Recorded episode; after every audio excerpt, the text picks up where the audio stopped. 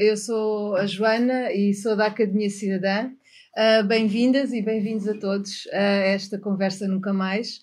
Uh, hoje o tema é sobre racismo. Nós já há alguns meses temos vindo aqui a fazer algumas destas conversas. O objetivo aqui é desconstruir uh, o discurso que a extrema-direita tem vindo a tentar incrementar ou, sim, desenvolver na nossa sociedade. Portanto, utiliza lugares comuns que são relativamente básicos, mas que às vezes são difíceis de desconstruir. Ficamos aqui um bocadinho sem saber como responder, porque às vezes são tão básicos que é mesmo difícil responder.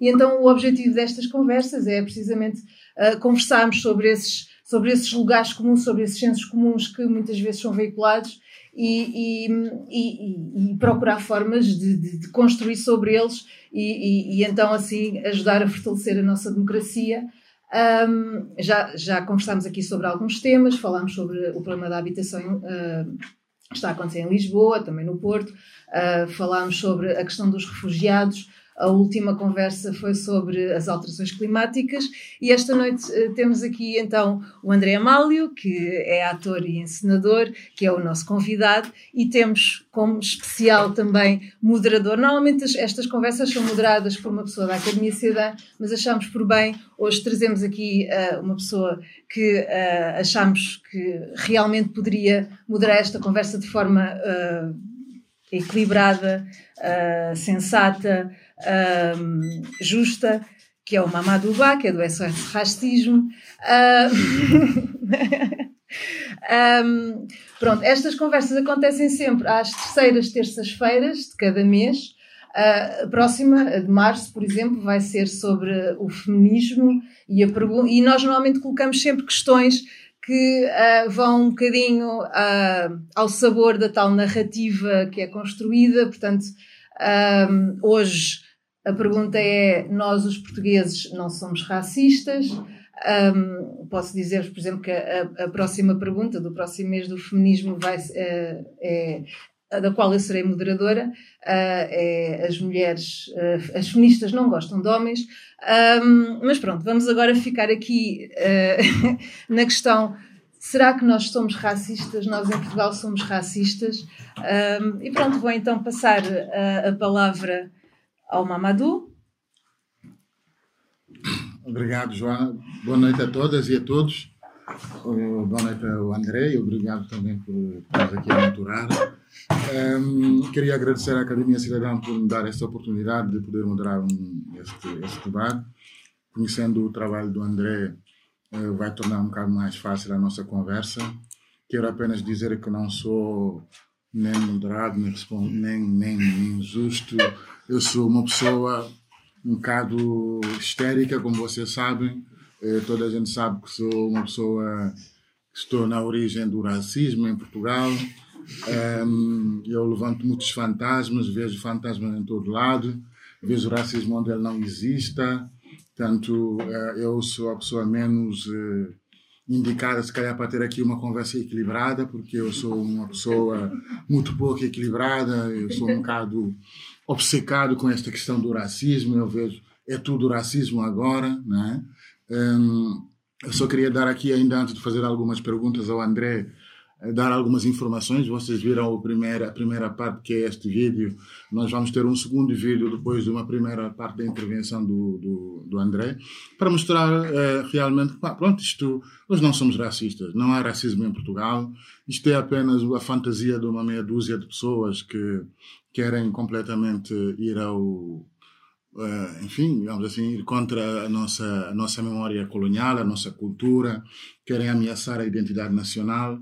Um, nós sempre fomos bons, né? fizemos uma boa colonização, fizemos, nos miscigenámos com, com, com os povos do mundo. Né? Se hoje há mestiços é porque nós realmente os fizemos. Né? Um, nós tratamos sempre toda a gente por igual, uh, não vemos cores, portanto, as pessoas. Né? são sempre bem-vindas, mas aqui, pá, pronto, quem vem aqui tem que respeitar as nossas leis, não é? Não nos respeitam, quer dizer, não, não são bem-vindos. Quem respeita isso é, é bem-vindo. Portanto, queria um bocado falar com o André, porque eu fui ver todas as peças do André, quase todas, e todas elas falam sobre uh, um bocado a nossa herança colonial. Né? Um, E tendo visto também este vídeo e tendo assistido ultimamente a esses debates todos, né? tivemos o caso Jamaica em 2019, em que a polícia foi dar umas massagens a uma família que não sabia se portar bem ali no bairro Jamaica e a polícia teve que lá intervir para pôr a ordem. Uh, não se tratou de, de, nenhum excesso, como sabemos, é? nesses bairros eles não se portam bem, não, é? não respeitam as regras uh, e toda a gente falou logo de racismo. Depois tivemos o caso do, do, do, Giovanni, em que também, quer dizer, que ele foi uma rixa, como acontece em, quer dizer, geralmente, é? os jovens quando se encontram, pronto, há não, é? não, não, não se passa nada. Uh, Pois há uma, uma, uma, detenção normalíssima, onde o, novo, o, o novo diretor nacional da polícia não viu violência nenhuma contra a Cláudia Simões, né? que aquela, aquela, aquela, aquela mulher, não, por cima, não tinha paz. Depois, quando a polícia interpelou, ela caiu e magoou-se, né? como todos vimos. Né? Uh, pois, uh, enfim, e depois nós temos um deputado né? que mandou embora uh, uma outra deputada para a terra dela, porque realmente ela não é daqui, né? foi eleita no Parlamento Português por erro, por engano, mas ela é lá da Guiné-Bissau, né? não é daqui. Um, e ainda anteontem depois temos um jogador, né? quer dizer, que, pronto, que ferve em pouca água e que quer abandonar o jogo assim, de momento, por assim uns gritos, né? e, e, quis abandonar o, o, o estádio. Eu, a pergunta que eu te coloco, tendo em conta todo o trabalho que tu fizeste, e esse retrato que eu faço, que é genuíno e que é, é assim, portanto, achas, não achas mesmo que nós estamos a exagerar, é, que o nosso processo colonial já está resolvido é, e que, na verdade, o que se coloca aqui não são questões raciais, mas são questões de igualdade social e de comportamento. Achas que Portugal é um país racista? Eu acho que não é, porque se fosse racista, um senegalês como eu não, é? não teria trabalhado na Assembleia da República, por exemplo. Não é? O que é que achas? Um, obrigado por esta maravilhosa introdução. Um, sim, eu, eu, eu, eu, no meu trabalho e tudo isto que tu tiveste aqui a, a, enumerar faz muito parte, faz parte desta ideologia que é o lusotropicalismo, uh, que é esta ideologia que diz que os portugueses foram bons colonizadores, uh, tem aquela máxima fantástica: Deus criou o homem e o português criou o mestiço, uh, toda esta ideia de que os portugueses não oprimiram, mas foram, misturaram-se uh, com os povos das terras que estavam a ser ocupadas. E, e, eu, por acaso, acho também muita graça a toda a história desta teoria do, do, do lisotropicalismo, que é uma teoria de um, de um sociólogo brasileiro chamado Gilberto Freire, que uh, desenvolve esta teoria do lusotropicalismo nos anos 30 e é também engraçado que na altura o Estado Novo recusa por completo esta teoria, uh, porque vai contra uh, os princípios do Estado Novo na altura, de, de, do fascismo na altura, que estava na verdade, à procura de provar a pureza da raça portuguesa. Portanto, não lhe interessava nada dizer uh, e, e, valorizar as questões da mestiçagem, que era uma coisa que estava a ser defendida pelo Gilberto Freire na altura. E o Gilberto Freire eh, acaba também por trazer aquela ideia e nós olhamos para, para aquele mundo nos anos 30, que é um, um, um mundo muito, muito Uh, muito feio, com o Hitler no poder, o Mussolini no poder, com o Salazar no poder, uh, o Salazar que nunca disfarçou que na verdade era, era também um nazi-fascista, não é? Nunca, nunca disfarçou aquilo que ele era na verdade. Uh, e, e, Salazar, que eu acho que, mais do que uma pessoa coerente com os seus princípios, era um sobrevivente quando, quando uh, se dá o fim da Segunda Guerra Mundial, ele muda por completo. Ele já abraça o lusotropicalismo, já vem mudar uh, as designações e Portugal deixa de ter colónias e passa a, a, a ter territórios ultramarinos, passa a ser um, um país multicontinental e, e abraça esta teoria do lusotropicalismo uh, defendendo o espaço único criado pelos portugueses no mundo, que é umas, são, são expressões que são, que são repetidas até à exaustão. Uh, e, e o mais chocante disto tudo, uh, para mim, é que esta ideologia do lusotropicalismo manteve-se durante o período do fascismo e quando veio o 25 de Abril, essa teoria não foi atacada, não foi deitada abaixo. o 25 de Abril não foi capaz, obviamente que as independências foram, for, foram aconteceram, uh, as independências foram conquistadas eh, por todos aqueles movimentos de libertação e falta escrever na nossa história, por exemplo, uma coisa que para mim é mais do que evidente, que o 25 de Abril vem dos movimentos de libertação, não vem dos capitães de Abril. Os capitães de Abril, no fundo, dão a última machadada, mas quem acabou com o fascismo, quem nos libertou aqui em Portugal, foram os movimentos de libertação, foi o MPLA, foi o Frelimo, foi, foi o PAIGC e todos os outros movimentos de libertação que, no fundo, Uh, libertaram este país uh, europeu que viveu a mais longa ditadura da Europa, a mais longa ditadura fascista da Europa. E, e, ao vermos isto tudo, esta ideologia do lusotropicalismo, que nós, na verdade, a maior parte de nós nem sabe o nome, não a desconhece, mas ela está tão impregnada na cultura portuguesa que todos nós andamos a repetir estes chavões de os portugueses não são racistas, porque os portugueses uh, chegaram e misturaram, porque os portugueses tinham colónias, são, são chavões que são repetidos. Uh, ano após ano, ainda pelos nossos um, responsáveis políticos, uh, mesmo agora com, com, o Marcelo Rebelo de Souza, o nosso Presidente da República, mais uma vez na, na Índia, uh, ele tem sempre umas tiradas cada vez que faz alguma visita. Uh, um, e, e, agora também teve mais uma tirada a dizer que, que, os portugues deram Goa ao mundo, não é? O que, o que, é que isto, o que é que isto quer dizer? Os portugueses deram Goa ao mundo. Uh, e, e, e, para mim, sobretudo, uh, é uma questão cultural e tudo começa na maneira como nós contamos a nossa história. E enquanto nós continuarmos a contar a nossa história da forma de que nós não oprimimos, de que nós não, não obrigamos outros povos que já tinham uma língua, já tinham uma cultura, a aprender uma língua que não era deles, a, a,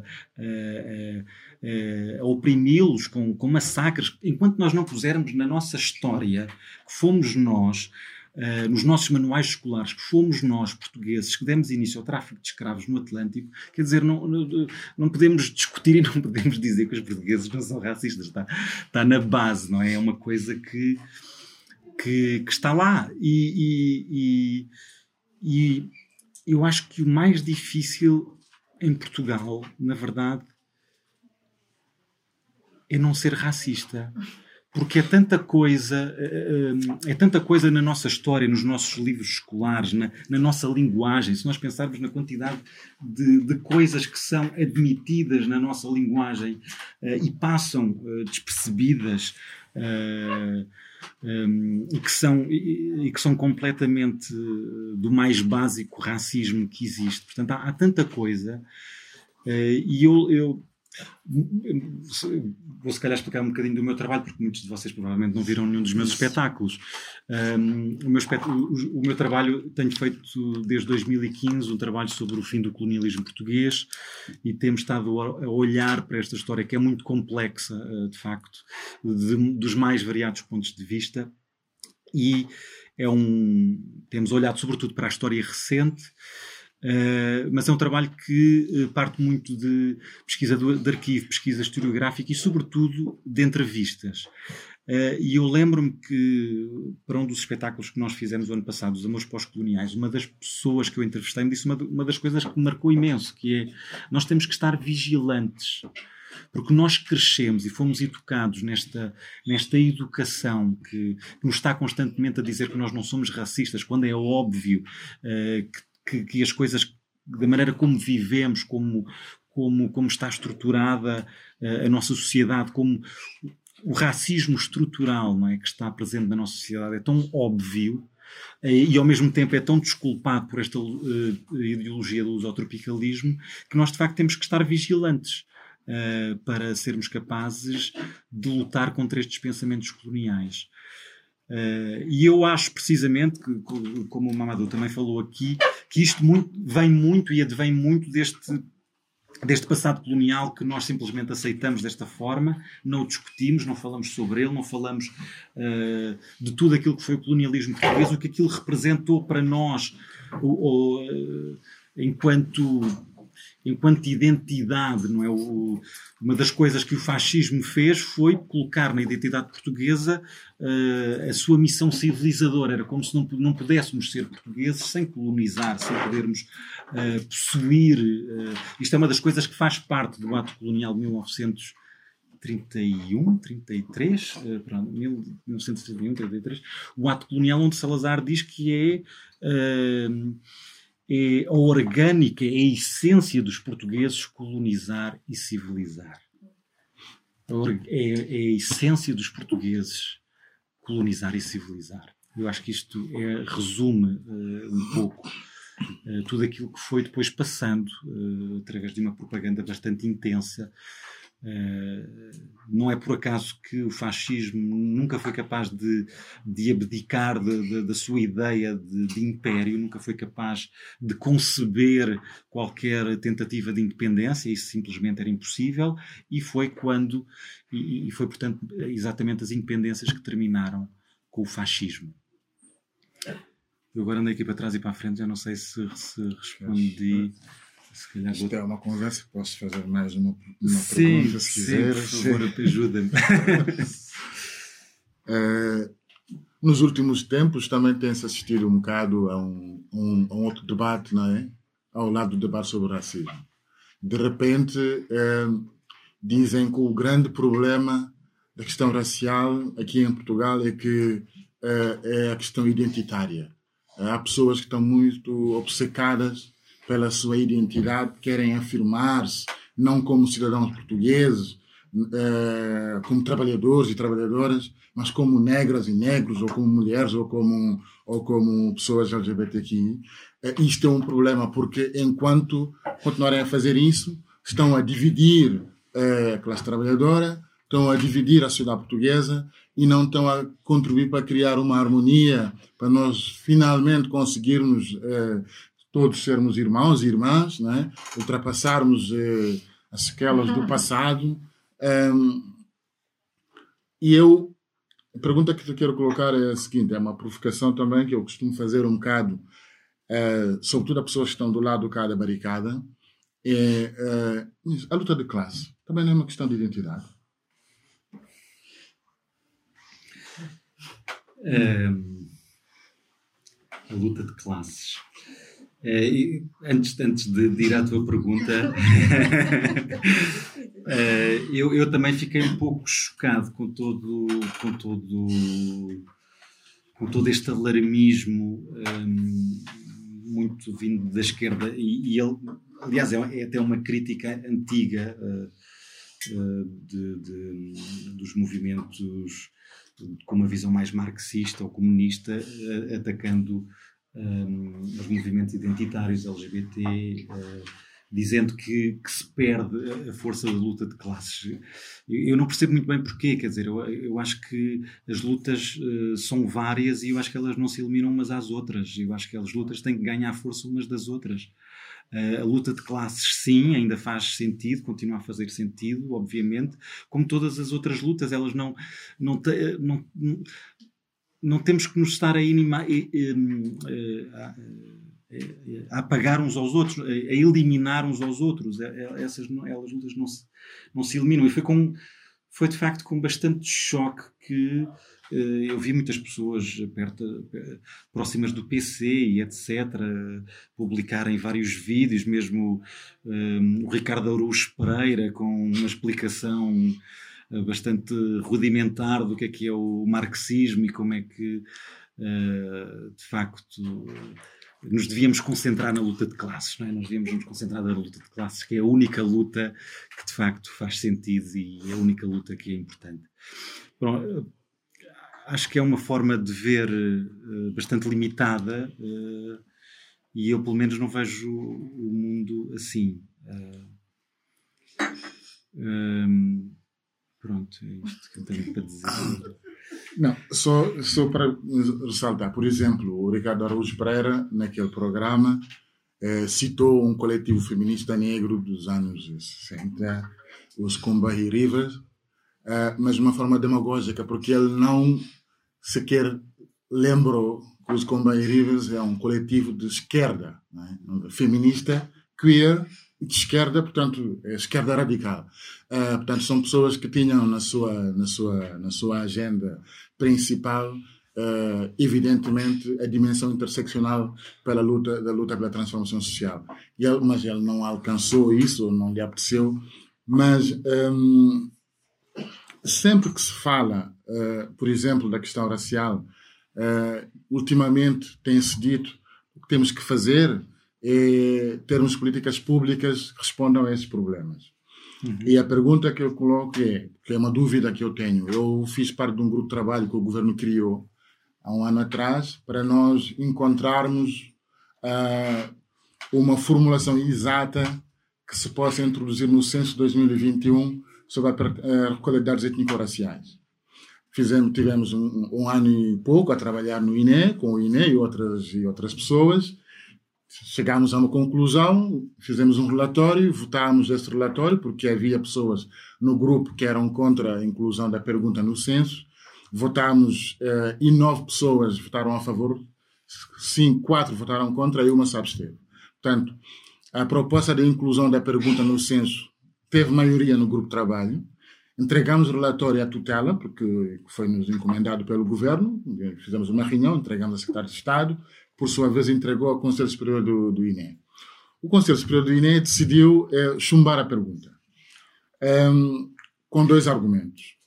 Um argumento supostamente técnico, é, em que dizia é, que não havia condições técnicas para acomodar uma, uma, uma tradução estatística da nossa pergunta nos próximos censos. Isso era um argumento supostamente de peso, portanto, era um argumento técnico. Depois havia um argumento político, uh, também, que era a sociedade portuguesa não estava preparada para, para uma alteração tão radical, porque a ser introduzida essa pergunta, o que ela teria feito era reificar a ideia de raça. Né?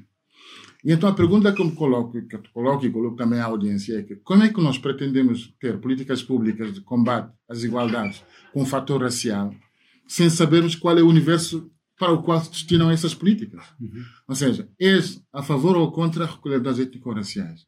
Não tem a ver com a questão da essencialização da condição do sujeito político negro ou racializado, mas é saber se a partir dessa categoria é possível nós finalmente começarmos a construir políticas públicas de combate ao racismo. Hum, sim, acho que és a pessoa muito mais indicada para responder esta pergunta do que eu. Uh, mas um, sim, eu acho que é óbvio que para, para se um, fazerem políticas para combater desigualdade tem que saber de facto quais são os números de, de desigualdade, tem que saber o que é, uh, onde é que está, como é que está, qual é a maneira e esta, esta, esta ideia, esta forma de não colocar a pergunta é mais uma vez continuar a adiar a questão, é mais uma vez continuar a fazer de conta que não existe problema nenhum, que não há uh, nenhuma desigualdade, que portanto não é preciso fazer política nenhuma. Uh, é, é, é, é, continuar a, a adiar, é, uma, é uma é uma situação que nesta questão em Portugal se está constantemente a fazer, está-se constantemente a adiar, está-se constantemente a, a, dizer que não é preciso, ou que não se está preparado, ou que nós somos diferentes, etc. Não é? E é, é sempre este, este, este mito uh, uh, português que, que acaba por imparar, qualquer que seja a tentativa de o romper ou de o desmascarar, ele acaba por voltar sempre ao de cima. E aqui foi mais uma vez, mais uma situação em que isso aconteceu claramente uh, dessa forma. Uh, agora, passando para a questão mais uh, quente, que é a questão da violência policial, e que nos remete outra vez ao nosso legado colonial, porque um, quando nós olhamos a forma como isso também se vê muito nas, tua, nas tuas peças, como o Estado se organiza e organiza corpos e espaços não brancos para a gestão administrativa cotidiana não é, das suas políticas. Uh, e se transpusermos isso para a nossa realidade atual, uh, tem havido vários casos, há, dois, há três casos para mim que são emblemáticos e eu queria que tu comentasse um bocado esses casos. O primeiro é o caso de Alfragide, esse caso é um caso emblemático. Ele tem vários ingredientes uh, sobre o racismo de Estado, que é uma heresia eh, dizer isto hoje em dia, porque logo alguém pode vir dizer não se pode dizer isso porque nós não vivemos no apartheid. É? Um, dizer racismo de Estado é como se tivesse, como se houvesse mecanismos institucionais previstos, legalmente previstos, para que determinadas camadas da sociedade fossem perseguidas. Mas isso é esquecer que o racismo não é apenas uma ideologia, é uma cultura. E quando é uma cultura, também insere práticas administrativas e sociais. Não é? Portanto, então, ela se materializa nas relações eh, cotidianas e na forma como o Estado gera essas relações. Mas no caso Alfragide, uh, o que a mim me chocou bastante não foi o facto de ter sido o Ministério Público a tomar a iniciativa de fazer a caixa e de avançar com ela, mas é ter sido o próprio Ministério Público a ter deixado cair os dois grandes um, ehm, as duas grandes acusações daquele processo, porque tinham três grandes acusações: era a tortura, o racismo e, e, e, e agressão, violência agravada. E quase no meio do julgamento, o Ministério Público deixa cair tortura e, racismo. Se a gente ligar isto à questão colonial, não é? Uh, estatuto, ao Estatuto do Indigenato. E, e, a outros, nós temos aqui um padrão. Depois nós temos uh, uh, o caso de Jamaica, em janeiro. Eh, quando a, nós, toda a gente viu o que aconteceu em Jamaica, portanto a polícia entra a matar e bate e agride toda a gente. O que é que acontece nesse momento? A família foi constituída arguída. Uh, e o, o, o, a caixa da família foi arquivada. O Ministério Público avança com uma caixa, é a família que foi vítima de racismo, que é constituída arguída nesse momento. Os polícias que agrediram foram ilibados porque a caixa contra eles foi arquivada quase mais ou menos o mesmo padrão. Depois temos o caso Cláudia Simões. No caso de Cláudia Simões, é, toda a gente também viu o que aconteceu, e nós temos o diretor nacional da polícia que diz duas coisas, enfim, uh, dizendo que não viu nenhuma violência naquela, naquela, naquela detenção. Aquele vídeo, não é? No vídeo. Ou no vídeo, não, não, não, não vê nenhuma, nenhuma violência. Um, Portanto, é um terceiro elemento que se liga a um, a um padrão da forma como o Estado eh, percepciona o uso e o abuso da força sobre corpos não brancos. Isto para ti, que tens trabalhado muito esta questão colonial, como é que tu podes interpretar isto agora à luz dos dias de hoje? Hum, eu acho que o que se assiste é uma, é uma perpetuação de padrões eh, coloniais em que em que a, a, violência perante o sujeito colonizado era perfeitamente eh, normal, eh, uma banalidade, não é? Mesmo, mesmo vendo, se nós compararmos, por exemplo, a resistência ao fascismo e compararmos a resistência ao imperialismo português, a violência que era feita pelo, pelo, fascismo contra a resistência aqui a resistência que era feita contra o colonialismo não tem qualquer comparação. É uma, é, são ordens completamente diferentes.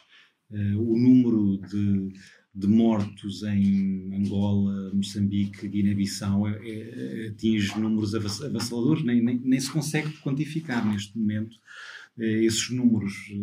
Uh, e à medida que se, que se vai Uh, ainda hoje eu tive a fazer uma visita no Museu do Aljube e, e o diretor do museu teve-me a revelar que se vão descobrindo que, que a pesquisa continua e descobriram-se mais campos de concentração que não se sabia em Moçambique, mais campos de concentração que não se conhecia em Angola, uh, na Guiné ainda continua muita coisa por descobrir, mas à medida que se vai aprofundando uh, toda a brutalidade que era exercida pela, pela pela autoridade colonial é uma coisa avassaladora, não, não, tem, não, tem, não tem mesmo a descrição. Eh, e comparar eh, ao nazismo não, não está longe, não é, não, é, não é uma comparação assim descabida. Comparar a violência do imperialismo português contra quem estava a resistir e a lutar com a violência nazi. Não, não está longe. E compará-lo ao apartheid, então essa está, está é, é, é, praticamente igual, é uma questão de grau mesmo uh, pequena.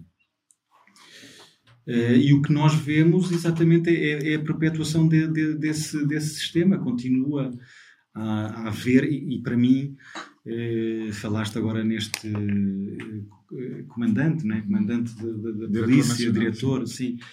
E a frase que, que, saltou à vista, não é? Os polícias não são mais racistas do que toda a população portuguesa.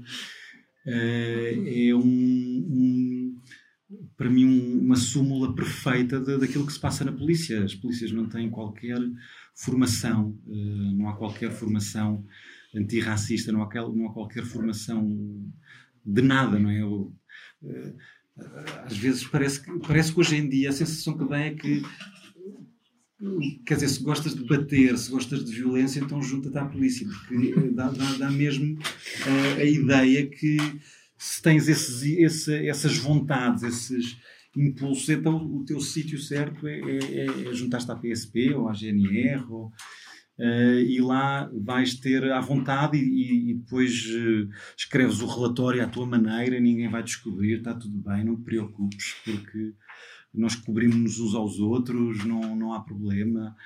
Um, e, e, tudo aquilo que nós vemos é, é, é, este, é isto, não é? Há, há coisa, mas depois vai ser o relatório policial, não tem nada a ver. Depois é a palavra do polícia, não, ninguém vai duvidar da palavra do, do, do agente da autoridade. Do agente da autoridade, ninguém vai, vem logo. Uh, direita toda, PSD, PP, não sei quê, a autoridade. Agora temos o, o nosso grande, nosso grande nosso grande, nossa grande voz de todo, de todo, de todo o mal, o, novo, o novo grande criminoso que está, que está agora uh, no Parlamento, Ventura, não é? Uh, e então tudo é possível, tudo é possível. Vamos defender a polícia. Não, nunca há aquela coisa de vamos defender os cidadãos. Não, vamos defender a autoridade, vamos defender a polícia. E quem é que defende? Quem é, quem é que nos defende a nós? Não é? Quem é que nos defende a nós de uh, não termos um. Uh, nos termos esquecido do passe, não é? Para a nossa filha, que, que quem é que nos defende a nós? A mim defende-me a cor da minha pele. Para mim isso é muito claro. O que é que me defende a mim? Uh, e obviamente que isso vem exatamente dessa lógica, lógica colonial, não é? Uh, o, que é que, o, que é que, o que é que significava toda a, lógica, toda, toda a estratificação colonial com, com os, os, metropolitanos, os brancos de segunda, que eram os que nasciam lá, depois os assimilados, depois os indígenas. Uh, e os indígenas, esses de facto eram, eram nada, eram eram sujeitos a trabalho forçado, essa forma disfarçada de escravatura que existiu em Portugal até, até aos anos 60, não é? Um, convém sempre lembrar isto. Eh, é tão escandalosa a história portuguesa que às vezes é preciso quase berrar aos quatro ventos é tudo aquilo que aconteceu. Um, e uh, os comportamentos que a polícia tinha, que o exército tinha perante os indígenas, porque Uh, nisso, o fascismo aqui e o colonialismo uh, em África era um bocadinho semelhante, não é? A partir do momento que alguém era doutor, já não se podia bater da mesma maneira. Aqui em Portugal também, se alguém fosse doutor, não se podia bater na, da mesma maneira, mas se fosse uma pessoa do campo que não soubesse nem ler nem escrever, então podia-se bater até à morte. Se fosse um doutor, calma, não vamos, não vamos, vamos com calma. E. Uh, em, em Angola, Moçambique e Guiné-Bissau, Cabo Verde, a situação mantinha-se, não é? E isso mantém-se. Mantém-se, para mim, mantém-se completamente inalterado. Mantém-se. Este padrão mantém-se. Um padrão que vem de um colonialismo português. Passaram, já estamos quase a 50 anos do, do, do, do 25 de Abril e continuamos, a nossa polícia continua a comportar-se como. Uh, como se fosse como se estivéssemos nos anos 50, 40, 30, não sei, não sei. Uh, Uh, nunca deixa de chocar o, a nossa história e como as nossas autoridades se comportaram perante a história. Mas no nosso presente, choca ainda mais. Choca ainda mais. Se calhar vemos outro Sim, vídeo, não é? Vamos agora ver o vídeo. Nós vamos ver em conjunto. Hora de cinema. Vamos ver um filme. A senhora disse, senhoras, vamos ver um novo filme. E era lá porrada. O vídeo em questão aqui é este. Um, está, como vocês conseguem ver agora, está o polícia a segurar no cabelo de uma senhora e está a tentar imobilizar a senhora. Como vocês conseguem ver aqui, a senhora parece estar um pouco agredida. O polícia está a tentar fazer o seu trabalho, está a tentar aplicar força na senhora, está a tentar, a tentar imobilizar. É, é um caso de um polícia imobilizar uma senhora onde as pessoas estão a gravar. Nós conseguimos ver um polícia a agredir uma mulher e primeiro as pessoas dizem que é feio agredir mulheres e obviamente que é feio agredir mulheres, mas nós temos que saber o contexto. Estava um polícia, então provavelmente eles estavam a fazer coisa que o seu trabalho exige. E o que muita gente estava a dizer e o que realmente me meteu mesmo zangado foi, foi esta história que andaram a espalhar. Antes de mais, eu não vou acreditar nesta merda, ok? Desculpem dizer, eu não vou acreditar numa página chamada World Star Tuga. Para namorar comigo, tens de saber que eu tenho dois modos. Eu não vou acreditar numa página de Instagram para as minhas fontes. Há fontes muito mais credíveis do que uma página de Instagram. A sério, não acredito em tudo na internet. Acho que é um bocado óbvio. Mas parece que as pessoas gostam de criar histórias para tentar fazer com que, ai, isto aqui é racismo, isto aqui é machismo. Quando, na verdade, muito provavelmente não foi nada disso. E quando digo muito provavelmente é que Claro, as notícias da TVI ou da CMTV podem não ser sempre credíveis, mas eu vou sempre acreditar nessas notícias antes de acreditar em posts do Instagram. Que provavelmente quem publicou isto aqui provavelmente está feliz em estar viral porque a página está a ganhar seguidores. Essa é a única razão que eles estão a ficar felizes. Vocês começou aqui uma guerra no Twitter e muita gente. Então aqui as imagens da senhora antes e após ela ser agredida. E olhem o que escreveram aqui. Isto foi a coisa mais ridícula de sempre. Na Amadora ontem, agentes da PSP espancaram uma mulher negra em frente à sua filha de 8 anos. Assim mesmo, algemaram-na, levaram-na para a esquadra com a filha, espancaram-na até estarem satisfeitos. Por fim, abandonaram-na à beira da estrada. Sim, há pessoas que estão a acreditar que é isto. E estão a chamar os polícias racistas machistas. A sério, cada vez que eu entro nas redes sociais eu fico cada vez mais desapontado com estas merdas. Primeiro, antes de mais, de onde é que vem esta história? Sabem de onde é que vem? Daquela página do Insta, sem fontes, sem nada. Aparentemente uma testemunha disse isto. Aparentemente a mulher também disse que foi espancada pela polícia. Mas sabem que mais? Há novas imagens. Vejam só. Meu Deus, meteram-lhe no carro e foram dar porrada. Óbvio que não, foda. Basicamente está aqui a história. Uma coisa que eu gosto muito é que eles tentam fazer com que a vítima, pá, nós temos pena da vítima, não só ela leva porrada, mas atenção, a filha e a mãe estavam cansadas e fracas, portanto tiveram de apanhar o autocarro. Já agora vais dizer o quê? Que a, que a filha e a mãe tem uma doença, uma condição horrível, portanto devíamos ter mais pena delas quando esta notícia é totalmente falsa. Talvez uma coisa que eu gosto menos de agressão é esperar a informação falsa. Eu odeio isso mesmo. E talvez no meu canal, se calhar, já algumas vezes espalhei informação falsa ao longo de alguns anos, simplesmente por negligência minha, mas Pronto, estão a criar esta, esta narrativa falsa para mostrar que ah, o polícia é racista, ou é machista, ou ele está a fazer um mau trabalho, ou está apenas a assediar pessoas porque têm problemas mentais. Aí eu começo a pensar que quem criou este post realmente é que tem problemas mentais. Basicamente o que está a dizer aqui foram a esquadra, começaram a levar porrada, socos, pisadelas, empurrões, chutes, apertos no pescoço. A senhora perdeu os sentidos e desmaiou. Basicamente, a polícia quase a matou, aparentemente. Uma coisa que eu gosto muito nisto, de testemunhas diferentes, a história é sempre diferente. Mas atenção, as únicas histórias que mostram que o polícia foi incorreto são de fontes que não podemos acreditar. Pessoas do Insta. Qual é que é o melhor sítio para vocês buscarem as vossas informações no dia a dia? Sim, pessoas no Insta.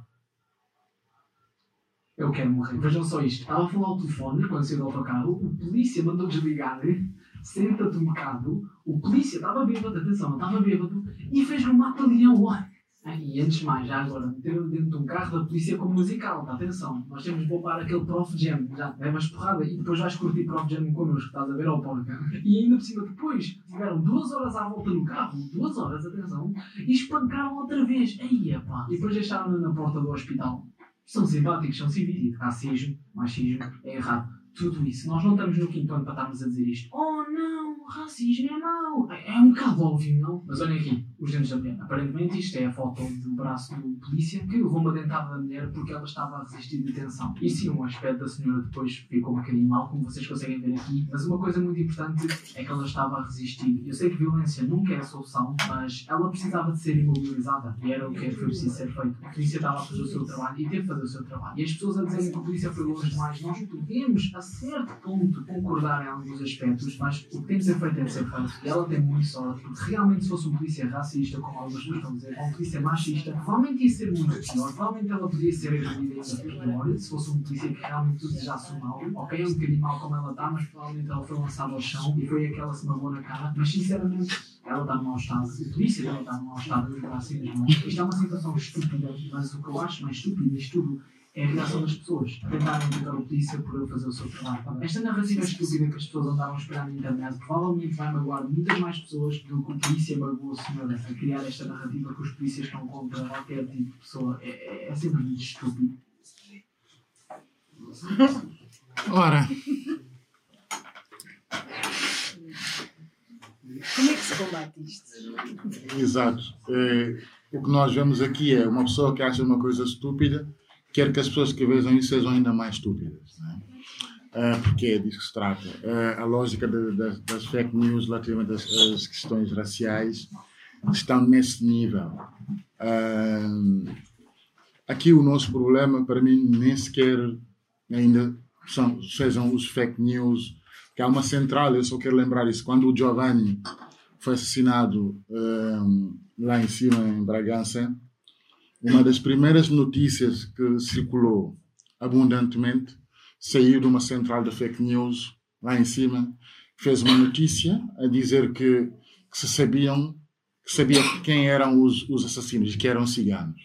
Essa tese circulou durante algum tempo e até houve, isso é que é mais grave para mim, houve uma, alguma imprensa dita de referência a um, um diretor de um jornal que fez um editorial é, a exigir que esses ciganos sejam apanhados e identificados publicamente. O diretor do jornal I fez um, um editorial sobre isso, dizendo que uh, o SOS não falou, o governo não falou, as associações antiracistas não falaram porque os assassinos do, do Giovanni era cigano. E até há uma pessoa, um antigo inspetor da Judiciária, que é diretor da Comissão da Proteção de Menores, que foi na, na, na televisão dizer que sabia que os assassinos eram ciganos.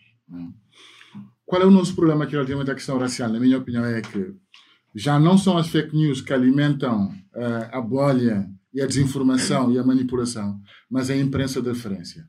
Como é que nós podemos uh, resistir a isso? Se nós olharmos para a CMTV, quero só vos contar isso e depois passo a palavra. Quando foi o caso da Alfragide, nas agressões da Alfragide, em 2015, eu acompanhei este caso do início ao fim. Antes, quando a polícia estava a entrar no bairro, o Flávio, que acabou por ser agredido, telefonou-me a dizer: Olha, mano, a polícia está a entrar aqui, provavelmente vai acontecer uma desgraça. Se puderes vir, vem. Isso aconteceu por volta de meio-dia, qualquer coisa. Eu não fui àquela hora. Fui depois da hora do almoço. Quando fiquei durante algum tempo, não consegui ter contato com o Flávio. Liguei para o Jackson. Disse, o Flávio tinha me ligado a dizer que a polícia estava a entrar no bairro. Estou a ligar para o Flávio e ele não está a atender. Ele disse o Flávio foi levado para a esquadra. Ele me meteu no comboio. Eu estava no comboio. Eu, abro, eu recebo uma notificação da CMTV. É dizer jovem, jovens invadiram a esquadra. Eu fui das primeiras pessoas, eu e o Otávio Raposo, fomos os primeiros a chegar à esquadra. Duas e tal. Não estava lá a CMTV. Mas a CMTV já tinha uma notícia a dizer jovens invadiram a esquadra. Isso em 2015. Portanto, o, e quando olhamos para a TV 24, e até algum, em alguns casos o próprio canal público, percebemos que aqui o problema, de facto, é que eh, nós, a nível da imprensa, se olharmos para o que se publica também nos, nos jornais, eh, já não é só combater o racismo do ponto de vista da confrontação política ou ideológica, mas é como é que há uma, uma enchente de manipulação na, nos mídias que tenta claramente veicular, primeiro, uma espécie de perigosidade de sujeitos não brancos, sujeitos racializados, e depois legitimar a intervenção e a violência contra essas pessoas. Sei se queres comentar sobre isto. Uhum. Hum, sim, hum, eu acho que, hum, que, essa atitude dos médias já é uma, é uma atitude que não é nova, já é uma atitude bastante. Uma, que sempre existiu, na verdade. Acho que ela nunca deixou, nunca deixou de existir. Neste, neste, neste momento, como explodiram também os, os o, número de, de, de, canais de televisão com tantas notícias, parece que a coisa ainda está ainda está pior, ainda se sente mais, não é?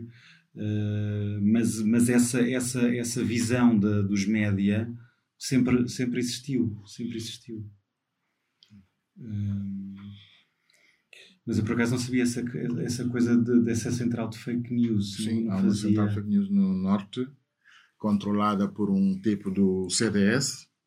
Não vou dizer o nome porque não lhe vou dar publicidade, mas toda a gente sabe. Há uma central de fake news que é controlada por um antigo assessor do CDS e que produz sistematicamente notícias um, falsas. Uh, e que são publicadas em dois sites em particular. Uma, um site que se chama Direita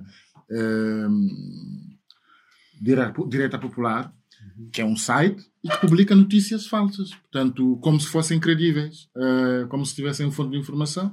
Pois é, repli é replicada muitas vezes por, pelo Correio de Manhã uhum. e por outros, e por um site uh, dirigido por um, na minha opinião, um dos estrategas do André Ventura, que é um tal de Mário Gonçalves, que tem uma página que tem 100 mil seguidores uh, e tem um canal YouTube e que faz jornalismo permanente não é? a promover o Mário, o, o André Ventura e a produzir fake news que muitas vezes são reproduzidas pelos mídias eh, tradicionais. O que hum, nós em 2005, vocês se lembram do tal arrastão que não existiu. É? Uhum, uhum. Um, a TVI abriu os telejornais, aliás, todos, todas as televisões abriram o telejornal dizendo que tinha havido um arrastão. E nós fizemos depois um, um, um documentário, porque conseguimos chegar ao diretor nacional da polícia, que admitiu, sem saber que nós íamos fazer o vídeo, admitiu para nós, numa conversa privada, que eles tinham sido enganados e que souberam que foram enganados, mas já não, já não foram a tempo de recuar. E então mantiveram a versão inicial que era uma mentira. O diretor nacional da polícia, na altura, ele, numa conversa comigo e, e com a Diana Andringa, ele disse-nos isso. Sim, senhora, não houve arrastão. Fomos enganados. Mas já não íamos a tempo de retificar o, o tiro. Portanto, mantivemos a versão oficial que tinha sido a arrastão. Posso aqui uma coisa? Agora podemos passar, se calhar, para lá, não? Sim, sim, sim. Okay.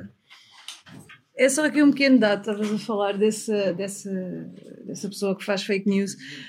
Um, e hoje recebi um e-mail de um amigo que diz que, uh, portanto, segundo a investigação que ele próprio uh, realizou, o André Ventura tem 3 mil posts por dia a apoiá-lo, uh, publicados nas redes sociais. Só para fazer aqui uma comparação, o Cristiano Ronaldo tem 900 e picos. É isso, 960 por dia.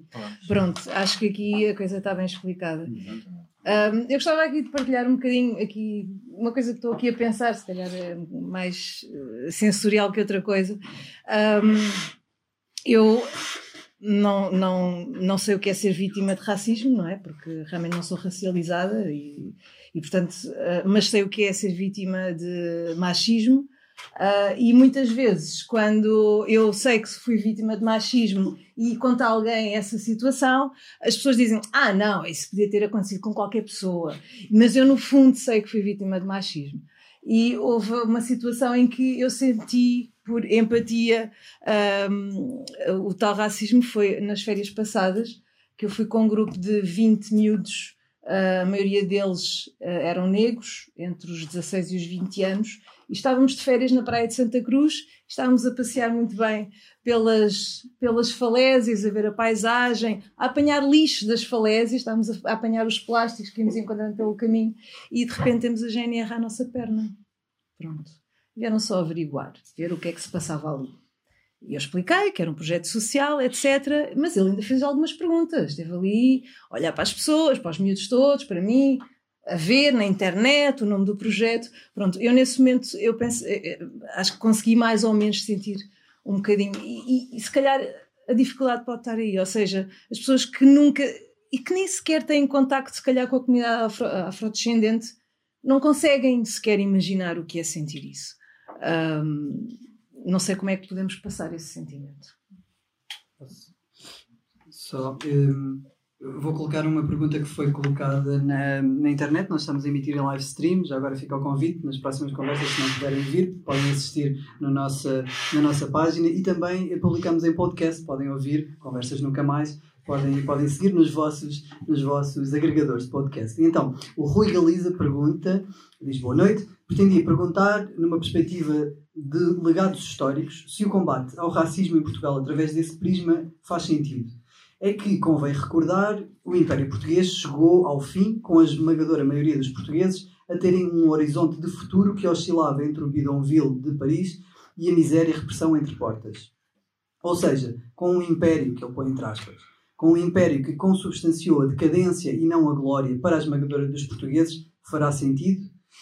E pergunta também, eh, outra pergunta, eh, terá a ver com a interseccionalidade das lutas um, é que, ao constatar que a Le Pen está rodeada de conselheiros LGBT, que um em cada três eleitores latinos nos Estados Unidos votaram Trump, ou que um em cada três eleitores, eleitores imigrantes votaram pelo Brexit, será que não será a altura de repensar algo que fará sentido em termos teóricos, mas que na prática se tem revelado um fracasso em toda a linha?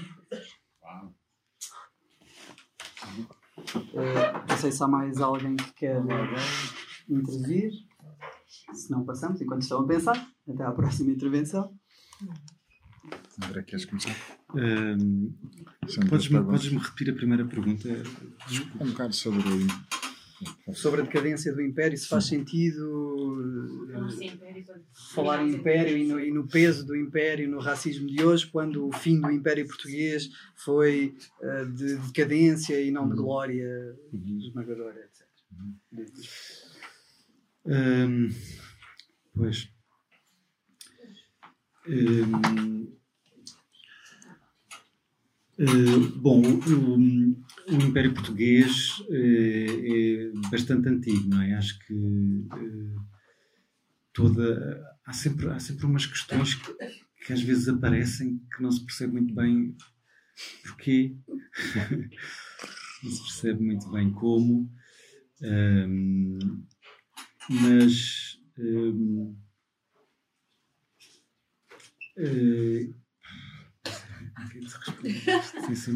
é que eu posso dizer uma coisinha. Quero que disto, depois eu começo a ser muito agressivo.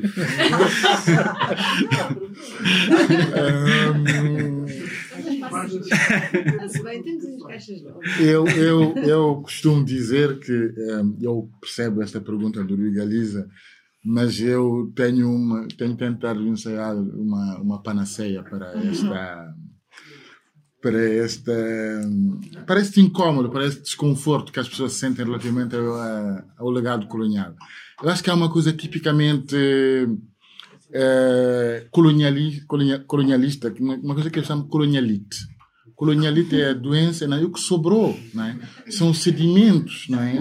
é? que ficaram um bocado na nossa vida, na nossa forma como a gente vive. Então, a colonialite se traduz muitas vezes com, por uma obsessão pela absolvição histórica. Uhum. Nós, há uma obsessão coletiva na sociedade portuguesa de que nós eh, não podemos continuar a viver, a olhar para o espelho e ver o monstro que fomos no passado. É? E então eh, queremos logo apagar isto para dizer que não tem importância. Quando, na verdade, a colonialite não só se densificou, como se ossificou nas práticas culturais, na forma como nós lemos as pessoas, eh, projetamos como sendo portuguesas ou não, não é? Isto diz muito não é? o que é, que é ser português hoje no século XXI. E há toda, um, há toda um, uma psicose coletiva eh, muito grande em relação a isto. Mas eu acho que faz com que esta tese ou esta teoria nomeadamente no nosso campo, esteja nesse momento um bocado a cochear uh, do ponto de vista doutrinário, é porque uh, nós perdemos uma coisa que a direita ganhou e a extrema-direita ganhou. Eles ganharam. Nós perdemos centralidade para a subjetividade na forma como fazemos política. É impossível, em espaços pós-coloniais, haver disputa contra hegemónicas sobre a raça sem a componente subjetiva. Ou seja, nós não podemos continuar a dizer às pessoas que elas têm que ser como nós queremos que elas sejam, independentemente do seu percurso histórico, né? de como elas foram tratadas ao longo da história. E, e isto faz com que, evidentemente, há pessoas que se refugiam nessa, nessa obsessão da absorção coletiva, e há uma parte da nossa sociedade, inclusive, que fica muito encanzinada porque acha que nós queremos reduzir eh, a zesta portuguesa numa pequenez, não é? Vocês viram ontem o editorial do diretor do público. É, uma, é um nojo uh, aquele editorial, porque é um tipo que basicamente faz um, já, já o faz há muito tempo, ataca o movimento antirracista, chamando, tal e qual como os marxistas fazem com, com, com as mulheres, de histérico, né? são histéricos, e ele até vai mais longe, né? dizendo que eh, a grandeza do ato de Marega pode sucumbir à pequenez do histerismo do movimento antirracista. Né? E, na verdade, isto tem a ver um bocado com o que nós temos como forma de pensar a questão racial na sociedade portuguesa, que é eh, a malta acha que é possível encontrar uma espécie de grandeza naquilo que foi a pequenez da aventura colonial, é? a pequenez ética, a pequenez moral, a pequenez ideológica da, da aventura colonial. E isto uh, está presente uh, e perpassa todo o espectro político, de esquerda à direita, infelizmente. E, e sobre a questão da interseccionalidade, eu acho que uh, ela responde um bocado, se nós quisermos, claro, esta é uma pergunta provocatória, evidentemente, mas uh, parece-me que para responder a esta histeria, essa sim, para mim, de uma certa esquerda ou do, da, da, parte da direita, quase toda a direita, sobre a ameaça identitária relativamente às questões de desigualdade, é precisamente nós cultivarmos melhor, uh, mas de uma forma muito mais orgânica, uh, a questão interseccional na forma como queremos combater as desigualdades. Porque uma mulher negra eh, que vive na Cova da Mora eh, ou que vive na, na Quinta da Princesa eh, não é não será tratada de igual forma que uma mulher branca que vive na Cova da Mora ou que vive na Quinta da Princesa. Não é. Independentemente de nós sabermos que, do ponto de vista das relações de classe, elas enfrentem é, da mesma, a, a, enfrentam o mesmo monstro, que é o capitalismo, mas do ponto de vista da subjetividade, da forma como elas são olhadas e tratadas pela sociedade, não são tratadas, não são vistas da mesma forma. Da mesma forma como um homem, um, um, um homem ou uma mulher é, que está na comunidade LGBTQI, negro ou negra, não é vista da mesma forma que um homem ou uma mulher LGBTQI na sociedade portuguesa. Isto é óbvio. Aliás, não é por acaso que nós temos alianças espúrias eh, nesse momento, por exemplo, no campo da, da, da, das comunidades LGBTI. Há homonacionalismo eh, a crescer por todo lado, né? e o homonacionalismo é isso mesmo. É, são essas alianças que vão convocar imaginários coletivos coloniais e racistas em nome de uma certa identidade, não é? como a identidade europeia ou eurocêntrica. Portanto, eu acho que uh, nós não podemos não convocar uh, a questão colonial uh, para falarmos da questão racial em Portugal. É impossível. É impossível. É preciso uma catarse coletiva? É preciso. Essa catarse coletiva ela tem que partir também, sim, dos sujeitos racializados, claro que sim, mas de outra maneira. Mas quem tem mais responsabilidade de fazer esta catarse coletiva é a maioria, porque ela é que se projeta como, como não racializada. O processo de racialização assentou sempre na desumanização de pessoas que não eram brancas. A partir do momento em que as pessoas brancas uh, sentem que a racialização é um processo, é uma construção ideológica, portanto, elas também têm que se questionar a si próprias o seu lugar é? e os seus privilégios. Uhum. Como é que os adquiriram? O que é que isso implica depois nas relações de forças atuais? É? Porque uh, a história, elas ela não desapareceu porque ela tem consequências, não é? é? e são as consequências delas que nós estamos a viver hoje. Elas se materializam no racismo, no sexismo, é, na homofobia, né? em todas as outras fobias e em todas as outras formas de, de tradução de, de discriminação, não é? de relações de poder. Sim, estás. É do que estamos aqui a falar, no fundo, é de uma descolonização, não é? Exato, é, é, é a descolonização que é, que é urgente fazer. Já foi feita a descolonização de, de, dos territórios, dos, dos países que eram antigas colónias, mas falta os, os países que foram antigos impérios, agora esses é que precisam de, se descolonizar, descolonizar a sua história, o seu pensamento, a sua estrutura. E, e é urgente, de facto, é urgente fazê-lo. Uh, e eu acho que está, eu acho que está, está em curso. Está em curso. Uh, é, é, é, não, não volta atrás. Está em curso e ela vai avançar, e por mais venturas que apareçam, ela é imparável. Como o Amilcar Cabral dizia, não se pode travar a marcha da história e não vão travar a marcha da história. Yes! Então, primeiro, obrigada por estarem aqui hoje e obrigada a toda a gente que apareceu cá hoje. Já muito tempo havia um debate tão, tão participado, neste momento só na, ouvir. Um, uma coisa que aprendi aqui uh, neste espaço, um, numa noite que para mim vai ficar na memória para sempre, foi numa conversa com a Carla, um, com a Cristina Rodão e com a Carla Fernandes, desculpa, uh, em que nós tivemos uma vizinha daqui que vem cá sempre, estávamos a falar de, de racismo e feminismo, de feminismo negro, e, a primeira questão que é colocada é, sim, e as meninas do Alentejo que vinham trabalhar para Lisboa uh, e que basicamente tinham que servir os senhores da casa. E, e, nesse, e de repente, e ficou toda a gente muito incomodada, e agora o que é que se responde? E não queremos ofender nem afastar as pessoas da conversa, queremos trazê-la. E a resposta da Cristina ficou para sempre, que é, ok, nesse momento em que as suas vizinhas estavam todas a ir trabalhar para Lisboa, onde estavam as pessoas negras? E a mesma pergunta eu coloco ao Rui Galiza, que é no momento do fim do Império, em que nós estávamos todos a ir com conhecimentos de francês, a fugir para a França, uh, onde estavam as pessoas negras. Portanto, e é essa, essa questão nunca mais me saiu da cabeça, nunca mais em mais lado nenhum. A questão que eu vos queria colocar a vocês é esta. Foi uma coisa que me assustou muito ontem. Uh, tento não ver o André Ventura, porque acho que faz mal a toda a gente, mentalmente. Mas apareceu. E, e ele, de repente, não tinha argumentos nenhums. Ele teve que, efetivamente, admitir que foi uma questão de racista, a questão do Marega. E ele como não sabe o que dizer, de repente diz assim: Não, mas os verdadeiros lesados são os dos subúrbios, são os trabalhadores dos subúrbios. E a verdade é que isso mete muito medo. Mete. E, e eu queria saber se têm pistas em como é que misturamos estas pessoas todas, que eu acho, isto agora é o meu diagnóstico, é um dos problemas. Uh, eu agora, no momento, esta semana arranjei um emprego nos subúrbios, e ir para os subúrbios e estar nos subúrbios e em determinados subúrbios é de facto um grande apartheid.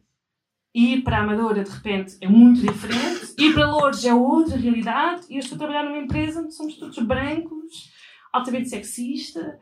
E eu pergunto, como é que a gente mistura? As pessoas não têm, não se mistura. E eu pergunto isso. É, como é que criamos espaços de mistura? Não, eu, eu queria dar alguns comentários em apoio daquilo que o Mamadou disse em relação à identidade e à memória e à história, nomeadamente a história colonial.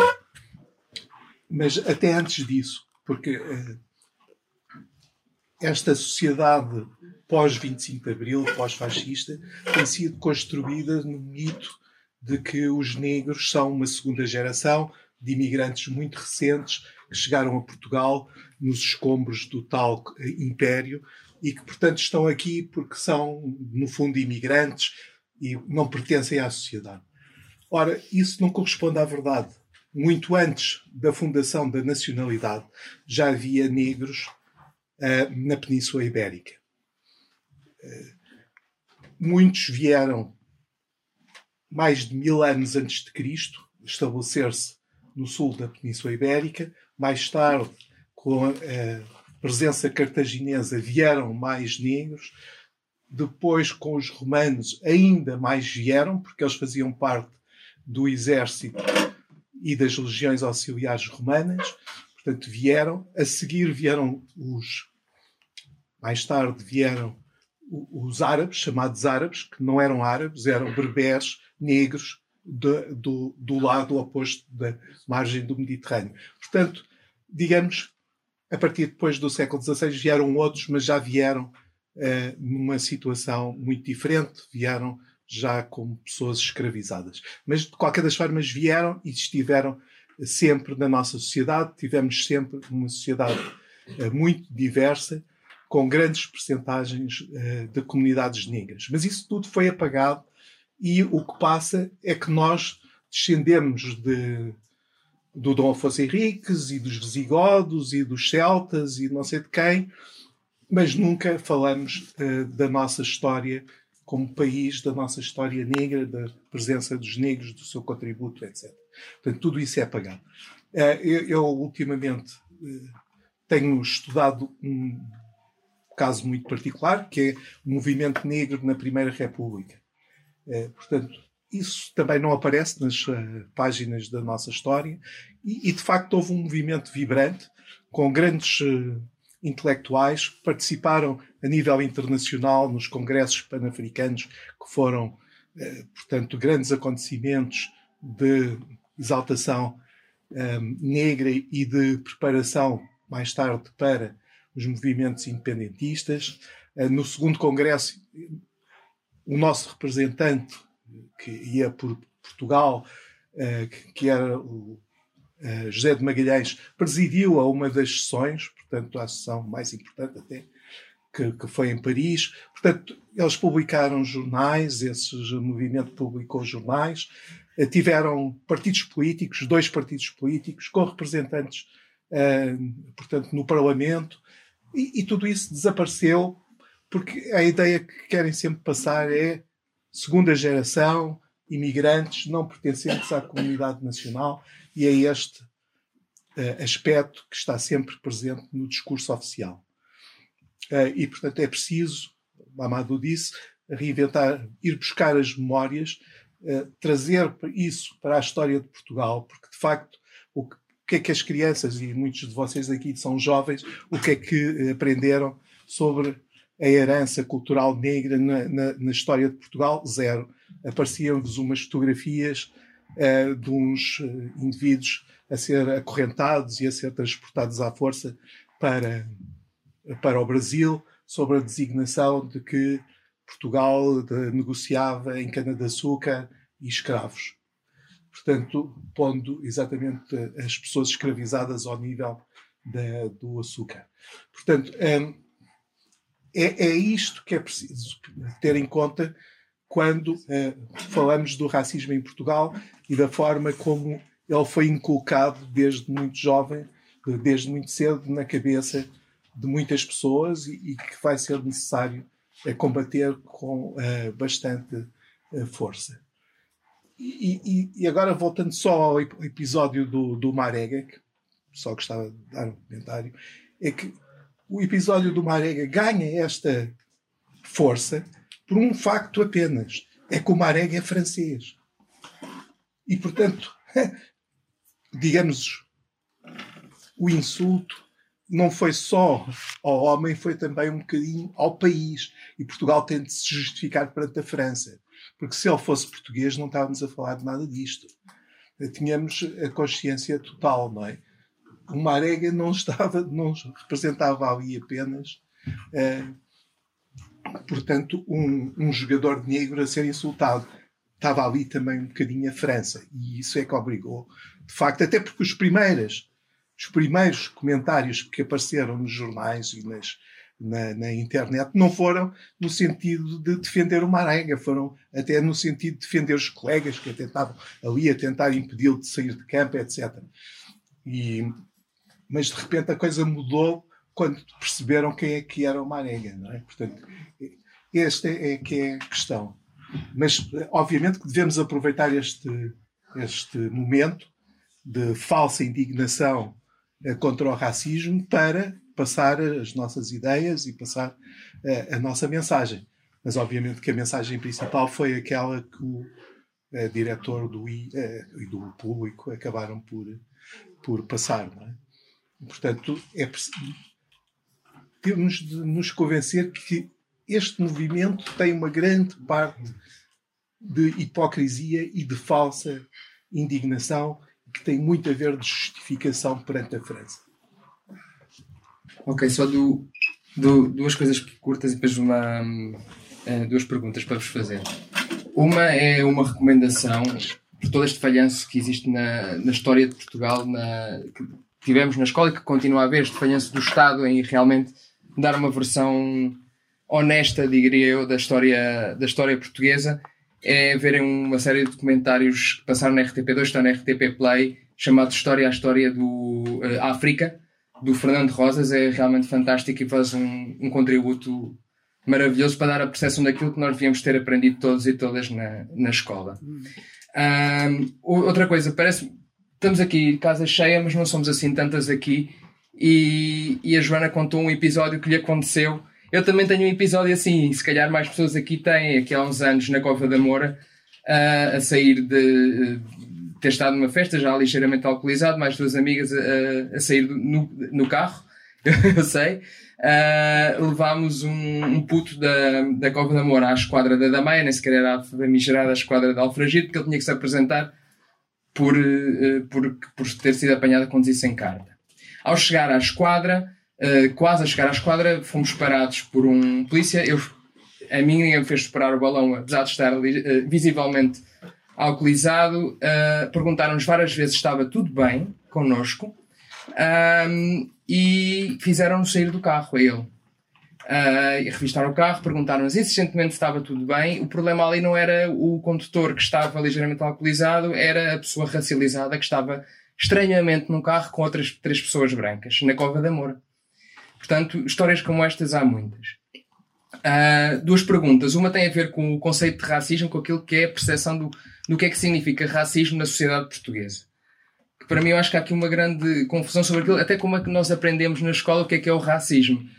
Porque hoje em dia acusar uma pessoa de, de um comportamento racista ou tiveste um ato racista é quase um sacrilégio, não é? E as pessoas, a pessoa em vez de tentar perceber o que é que está ali em causa, defende-se, como se aquilo fosse uma barbaridade e fecha-se e, e é quase como se estivesse a, a, a insultá-la em vez de parar para pensar, como já foi até dito aqui, que uma sociedade racista todos temos comportamentos uh, racistas. Portanto, há esta ideia de que o racismo são coisas isoladas, atos isolados, e, e que é quase um insulto dizer a alguém que teve um, um ato racista. E outra pergunta tem a ver com uma coisa que tu referiste, André, que é esta ideia de que temos que fazer a descolonização cultural. Eu pergunto também se, se realmente acabou a colonização dos territórios e ela hoje não tem outros nomes.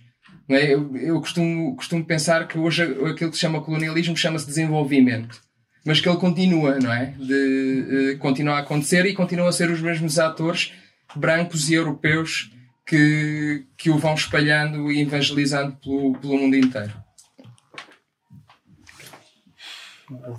Eu, eu, eu que sou pouco favorável um, à, à, discussão sobre microagressões e, e, o que acho realmente interessante é falar do racismo estrutural. Vou só contar, enquanto vou até aí, uma história muito rápida. Eu, eu fui espancado pela polícia em pleno uh, Príncipe Real. Uh, à noite também estava um bocadinho alcoolizado, sem nenhuma razão aparente. É só para dizer que há um momento em que eles param de nos bater e que dizem: A vossa sorte é isto ser no Príncipe Real e não ser num subúrbio, senão vocês iam ver.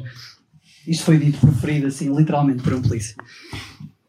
Eu, uh, em relação a essa pergunta e, e, e, e também uh, esta pergunta de como é que se mistura, eu, eu, pegava um bocadinho naquilo que tu levantaste nessa questão dos censos, de de facto não, não de ser difícil uh, haver políticas uh, que possam ir em direção precisamente a essa, essa pergunta que tu, tu colocas, na, quando na verdade não há números, não há dados, não há não há forma de agir, não há forma de como fazer, não é? Portanto, é, é um bocadinho difícil.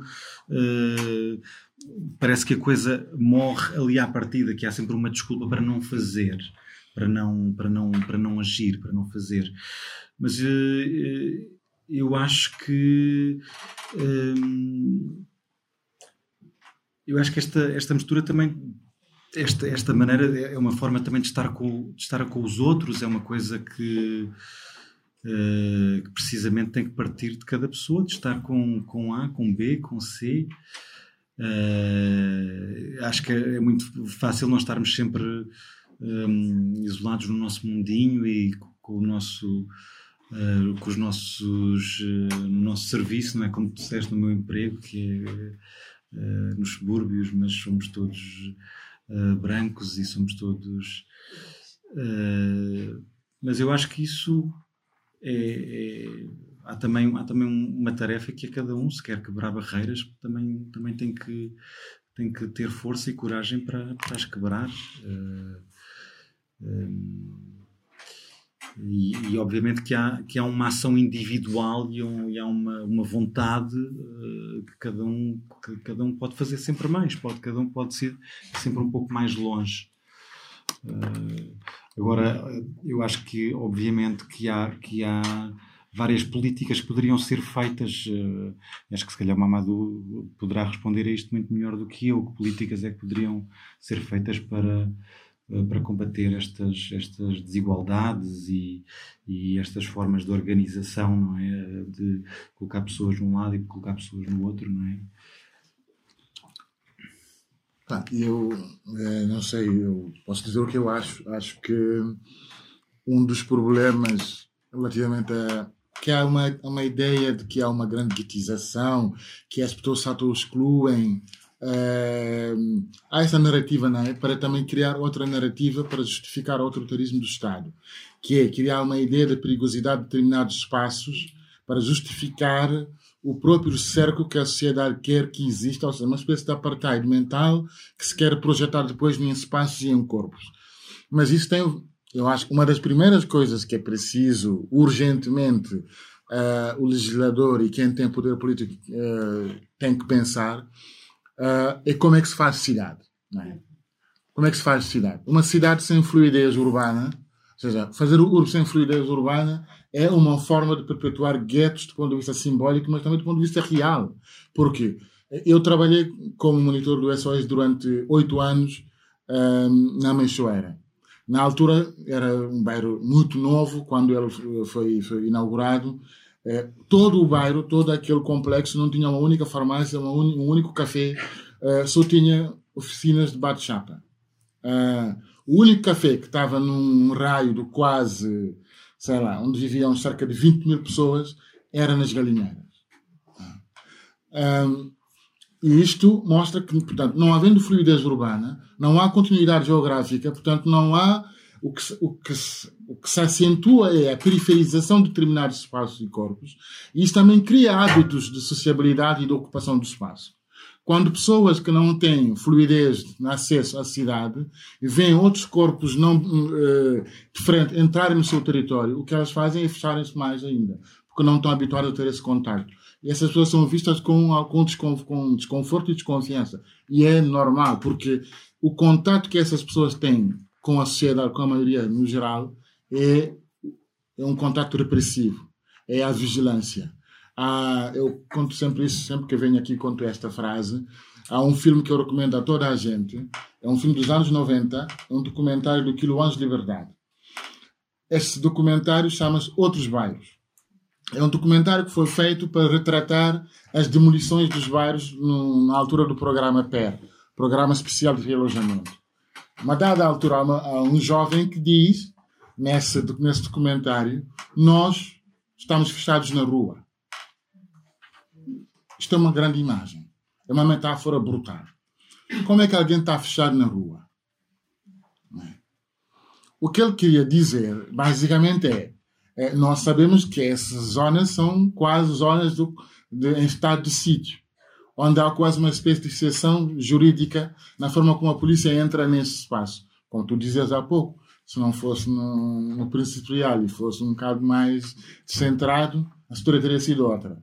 Portanto, eu acho que é tudo isto, eh, enquanto nós não repensarmos as políticas públicas de fazer cidade, eh, não vai haver condições para haver eh, esta mistura.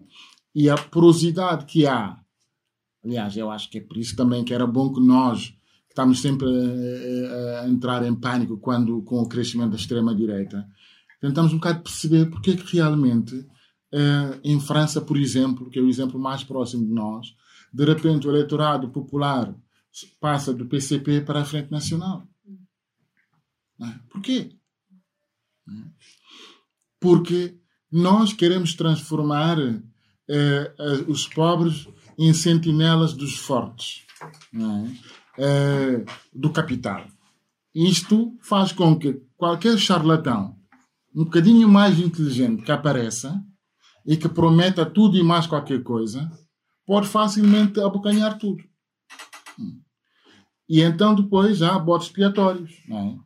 São os territórios habitados por pessoas que não vemos como sendo iguais a nós, não é que não vejamos assim uma forma líquida, mas é o caldo de cultura que cria esta ideia, não é? que essas pessoas podem uh, aguentar muito mais daquilo que nós podemos aguentar. Portanto, nós podemos ter alguma legitimidade.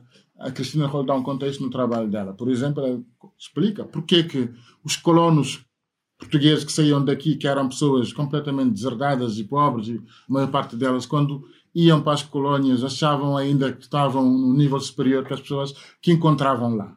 Uhum. É? Esse lado subjetivo é? da, da ideia da superioridade. Isto tudo acho que entra, entra aqui, portanto, a mistura, para além do que o Jorge diz, não é? nós há muita coisa a fazer. É, disputar a memória é disputar também é, a democracia, porque é, não é possível continuarmos a ter um, o conteúdo curricular que nós temos atualmente e acharmos que nós podemos combater o racismo. É impossível. Os conteúdos curriculares são altamente racistas, sexistas, colonialistas, são tudo e mais qualquer coisa. Portanto, é preciso haver uma alteração curricular. Essa não se faz de um dia para o outro, como é óbvio, mas é preciso que isso aconteça. Depois, uh, leis memoriais que não, custam, não, tem, não tenham grande implicação orçamental, mas tenham um grande impacto simbólico na forma como nós interpretamos o, o, uh, a sociedade. Isto tudo é, é, é, importante para as pessoas também. Quer dizer, mudar completamente a configuração do corpo docente, por exemplo. A comunidade escolar é uma coisa monocromática quase, não é? Quer dizer, uma criança cigana ou uma criança negra que vai numa escola não se revê naquela escola, não é? Porque ela está quase uma espécie de ilha ali. Não, é? não há no corpo professoral, nem no corpo docente, nem no corpo de funcionários, há poucas pessoas. Depois, as pessoas que existem muitas vezes estão em lugar subalterno. Portanto, toda a projeção que ela possa fazer é: mas o que é que eu vou ser? Não é? Eu vou ser aqui uma auxiliar, vou estar aqui na cantina, ou vou ser também um professor. O que é que vou ser? Tudo isso conta para nós criarmos essa cultura de mistura, que, acho eu. Há outras perguntas? Não. Uhum. Agora só gostava de dizer uma coisa nessa, nesta questão da mistura. Ah, desculpa. Eu só dizer o seguinte: nos Estados Unidos eles tinham os programas de base, pegavam as crianças de uma dada zona e levavam para outra zona para criar essa mistura. E isso em Portugal não existe. Pelo contrário, decidiram que só pode ir à escola as pessoas que moram naquele sítio, o que ainda guetiza mais todas as comunidades. Portanto, nos Estados Unidos, no início, depois daquela grande revolta dos direitos cívicos, o que foi feito foi criar autocarros que levavam as crianças negras para escolas de forma a misturar. E isso não é preciso grande inteligência nem grande sabedoria para as pessoas se lembrarem de fazer isso, e é muito fácil de fazer uh, cá em Portugal, porque há várias escolas e, portanto, é fácil criar um conjunto de autocarros que faça essa mistura. Portanto, não, não é uma pergunta demasiado intelectual, muito difícil de responder. Eu achei muito interessante um, toda, toda a análise que fez uh, sobre, sobre o branqueamento da história e sobre, de facto, o movimento negro na, na Primeira República e toda, toda a influência uh, dos negros e da cultura negra em Portugal ao longo de séculos. Não é? acho, acho que uh, a herança cultural negra é de facto um estudo que falta ainda aprofundar, uh, difundir. há muita coisa que falta saber. E, e, e, a todos, e a todos os níveis. Eu, eu sou da área do teatro, ainda há pouco tempo descobri um, um dramaturgo negro fabuloso eh, que existiu também por esta altura da Primeira República que, que, que nenhum dos meus colegas sabe que existe, ninguém sabe que existe, não se fala, e, e descobri-o por, por acaso. Uh, e fiquei uh, abismado, não é? Para já com, com, com, as temáticas que ele abordava, que são temáticas que, que, nós abordamos também hoje, que estamos também a discutir hoje, e, e como muitas vezes eh, estes temas continuam-se a repetir e não se solucionam. Uh, uh, acaba por ser assustador, mas, mas de facto há, há, há, há, muita gente que está completamente apagada da história e é preciso resgatá-las e trazê-las de, de volta. Um, em relação ao, ao ao se acabou o colonialismo. Um, acabou o colonialismo. Uh, claro, o neocolonialismo, não é? esta, esta, esta, esta ideia que agora são as. Uh, acaba por, acabam por não ser Estados, acabam por não ser países, mas uh, são estas multiculturais que continuam a saquear e a tirar tudo, todas as riquezas naturais. Tudo, no fundo, o paradigma continua, não é? De uma outra forma, mas apesar de tudo da mesma forma. Uh, e acabam por ir sempre mantendo esta, esta, esta, eh, esta, esta dicotomia entre, entre os colonizadores e os colonizados. Parece que se mantém, não é? A coisa, a coisa transformou-se, não acabou por completo. Isso também é, é, é assustador. É assustador é assustador como as coisas conseguem se manter uh, e é o poder do dinheiro, o poder de, de capacidade de, de, de, enganar, de corromper, de explorar e, e, de facto é, o capitalismo tem, tem muita força e é muito difícil de vencer, não é? E o capitalismo e o colonialismo são, são coisas que andam sempre de mãos dadas só sobre isto, por exemplo, dar um exemplo. Um, agora há um debate na África Ocidental. A África Ocidental vai finalmente tentar ter uma moeda uh, cunhada por si própria, porque como é que nós podemos falar de fim do colonialismo quando não há soberania monetária? Né? Até, há, até, até agora, ainda, por exemplo, uh, a moeda de 15 países da África Ocidental estão com a paridade do franco. Né? E estão e são cunhadas no Banco Central eh, da França, que já não tem o franco sequer, tem o euro. Um, ou quando olhamos para as outras moedas das outras grandes potências, todas elas, exceto o Rand, da, da África do Sul, estão todas com imparidades a partir das moedas das antigas potências coloniais. Um, quer dizer, não há, portanto, não há independência, coisa nenhuma. Não é? Um, e, e há, outro, há, outro, há outro problema em relação a isto, é que o, o conceito de desenvolventismo eh, que o Ocidente tenta impor eh, a, essas, eh, ao continente africano e às outras, partes que foram colonizadas, tem a ver apenas com, primeiro, criar uma elite local que possa manter, uma elite capitalista, não é? uma burguesia local, com, continua a garantir a ser um cara intermediário do saque, que, que, vai, que vai, vai, vai, vai, vai, vai acontecendo. E para criar também essa ideia de que um, a Europa e o Ocidente têm que ser o centro do mundo. Uhum. Tem que polarizar do ponto de vista geopolítico, tem que, tem que ter uma centralidade na forma como nós dirigimos a política internacional. Mesmo quando a gente sabe hoje, efetivamente, na verdade, olhando só meramente para as questões macroeconómicas, a Europa e os Estados Unidos já não são o centro do capital. Uh, são simbolicamente, sim, quando vista geopolítico por, por agora, mas em relação de força, por exemplo, o que a China faz em África, é o que fazia a Europa neste momento com o saque que está a acontecer. E, e é isso, portanto, não há ainda, de facto, uma descolonização total do continente africano. Está longe de acontecer porque as suas elites, infelizmente, são elites absolutamente coloniais as elites africanas são elites coloniais, são elites uh, uh, complexadas e que se alimentam elas próprias desta, desta máquina colonial para poder manter a sua, a sua hegemonia e continuar a, a explorar o, o, o, povo. Por isso tudo também que o processo de descolonização ele tem mesmo que ser absolutamente também absorvido pela, pelo movimento social, pelas, pelas lutas lá, e, tão, e tem acontecido, não é? De facto, há movimentos que, que emergem nesses países e que estão a fazer a luta no sentido de dizer que nós queremos, de facto, uma descolonização total. Descolonização não é apenas do ponto de vista econômico, mas também do ponto de vista simbólico. É por isso que não é por acaso aquele debate aquela histeria agora sobre o regresso das peças de arte. Não é? Uhum. Vocês perceberam bem. É, o, que, o, que, se discutiu ali não era se a ideia era boa ou não. não é? é toda a carga simbólica que ela encerrava. Não é? É, e é perceber também como é que, de repente, é, as pessoas entram em, em, em, pânico quando nós queremos disputar é, o que elas foram do ponto de vista de representação simbólica de si próprias. Né? E isto eh, mexe muito com imaginários coletivos.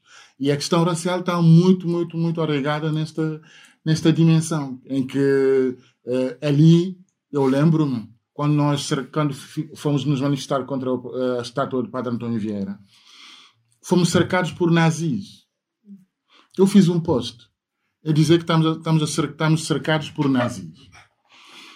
Caiu o Carmo e a Trindade. As pessoas disseram, pessoas amigas muito próximas, disseram-nos: ah, bem feita. Por que é que tu foste fazer isso? Bem feita. Agora tu acordaste os nazis. Hum. E eu fiz uma pergunta a esta amiga. Eu disse: Olha, tu não devias te perguntar ao contrário. Como é que os nazis querem reapropriar do legado colonial? Isso não te faz espécie. Não é? A pergunta não seria essa, a preocupação não seria essa. O que é que leva os nazis a quererem se reapropriar do legado do padre Antônio Vieira? Que é supostamente o gajo bom da nossa herança colonial. Isso que devia te preocupar. Não é dizer que eu, eu profetei os nazis, não é? Lá está. Um, e essas, não é? Isto é muito patológico numa certa medida, não é? é este medo é, do monstro que, que, que, adormeceu aqui, não é? Nós não fomos aquilo, é? Toda a preocupação com a excepcionalidade lusitana sobre o processo colonial, fomos bons colonizadores. É essa ideia de que não, não, não, não podemos ter sido aquilo, porque aquilo é mau. Eles sabem que aquilo é mau, é? Portanto, não podemos ter sido aquilo e não queremos ser aquilo. Mas também não dá para não ser assim, porque senão as relações de forças se desequilibram logo, não é? Porque a questão racial, fundamentalmente, é uma questão de poder. É uma questão de poder. No dia em que um sujeito negro, uma sujeita negra conseguir dizer ter o mesmo salário, nas mesmas circunstâncias, independentemente de onde viva, nesse dia o privilégio histórico acumulado ao longo do processo colonial morreu. E nesse dia todos seremos racializados. Seremos brancos ou negros ou seremos apenas pessoas.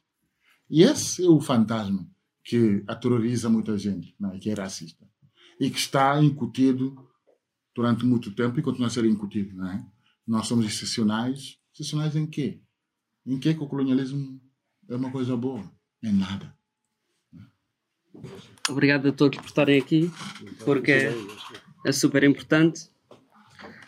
Um, eu tenho eu tenho, eu tenho várias histórias de ter presenciado, uh, ter presenciado racismo à minha frente por parte da polícia. São mesmo várias, vou contar uma e em seguida vou desembocar no comentário do Rui Galiza ou algo que estava na internet que eu não achei provocatório. Achei por acaso bem interessante, mas é só preciso desconstruí-lo um bocadinho. Um, a minha história é há mais ou menos 15 anos, também bebedado, uh, vagueando pela 24 de julho no meu privilégio diletante, a fazer grafite, a vandalizar coisas, não é? Uh, a uma dada altura vandalizo um, um, um, um, um caminhão, um caminhão de uma pessoa, um caminhão privado. Apareceu a polícia, apareceu a polícia e apanhou-me e disse: Olha, nós vimos-te a fazer isto. Uh, foram bater à porta do, do camionista que estava a dormir dentro do caminhão, que era francês, e mostraram-lhe e disseram: Quer, Queres apresentar queixa? Vamos levar-te para a esquadra. O homem francês olhou para, para o grafite olhou para mim e disse: É-me indiferente, o caminhão não é meu. Tipo. E, e a polícia ficou assim um bocado sem saber o que fazer, porque não, afinal não, não havia crime, porque o, o, Pronto, quem tinha sofrido não quis apresentar queixa. Eu estava com um grupo muito grande de pessoas, um deles era negro. Eu não o conhecia, ele seguiu-nos porque éramos um grupo grande e estávamos a beber e ele veio connosco. O polícia imediatamente deixou-me e foi. Uh, basicamente uh, cercou este miúdo negro. Nós, nós tínhamos todos à volta de 19 anos. Cercou e começou a dizer o que é que fazes aqui, volta para o teu país. Começou-lhe a bater, começou a provocá-lo por, por isto. Portanto, agora, agora eu é que cometi uma espécie de um, um crimezinho, não é? E ele ficou o alvo de tudo. Uh, aquilo acabou aos gritos, eles não fizeram nada, foram-se embora. Eu também passei-me completamente com a situação. Mas, voltando ao que o Mamadou estava a dizer, voltando ao que o Mamadou estava a dizer, parte de mim uma parte inconsciente, o meu racismo inconsciente quer que haja um elo mais fraco para levar as minhas culpas. Portanto, porque senão eu é que tenho ido parado à esquadra, eu é que tenha sofrido o extra abuso. É tal quando, como tu, quando tu estás no, no, liceu e gozam muito contigo. Eu era muito gozado no liceu, mas havia sempre aquele, aquele gay que era gozado mais, aquele gordo que era gozado mais, aquele negro que era gozado mais. Portanto, começa no liceu, sem dúvida. E as pessoas fazem grupos psicológicos e grupos práticos para se defenderem do abuso que, que sofrem e vão sofrer permanentemente. E eu queria rever aqui um bocadinho uh, o comentário deste Rui Galiza. O que o Rui Galiza diz é que saímos, Portugal saiu do colonialismo também num país bastante destroçado e que a Le Pen está rodeada de conselheiros LGBT e que o, o Putin, por exemplo, o Putin cria campanhas falsas para, sobre manifestações na América Uh, o Trump tem latinos todos a votar nele e quando foram entrevistar no Alentejo quem tinha votado no André Ventura, os ciganos disseram eu votei nele para mostrar que não tenho medo dele. O que é que eu quero dizer com isto? As regras do jogo estão todas invertidas. O que o Rui Galiza estava a dizer é que a nossa técnica não está a funcionar. Porque a nossa técnica chama-se lógica e senso comum. E a lógica e o senso comum foi pela janela fora, deste mundo hiperconectado e hipermarado. E enquanto tu não puseres este português que, se, que, ainda vê o 25 de Abril como uma ferida para a sua casta, porque a sua vida piorou. Portanto, tens um monte de portugueses que, na sua, na sua pragmaticidade emotiva, aquilo foi mau, porque eles lixaram-se. Portanto, a maneira de transferir empatia, e tal como aquele puto que vimos ali no YouTube, que já agora tem 156 mil seguidores, Sim. aquele miúdo, e aquilo tem 26 mil views e foi publicado há 3 semanas. Portanto, é um range absurdo, é um range muito forte e muito absurdo de uma criança que provavelmente tem tio polícia, ouviu umas quantas coisas, tem um microfone decente, pronto. Uh, isto é super perigoso. E o que e é super perigoso porque nós também não entendemos bem, porque foi lido assim à pressa, foi online, não entendemos bem a pergunta e também já estávamos contra, porque disse algumas coisas que não estavam dentro da nossa bolha. Mas isto é só provocador, é tipo.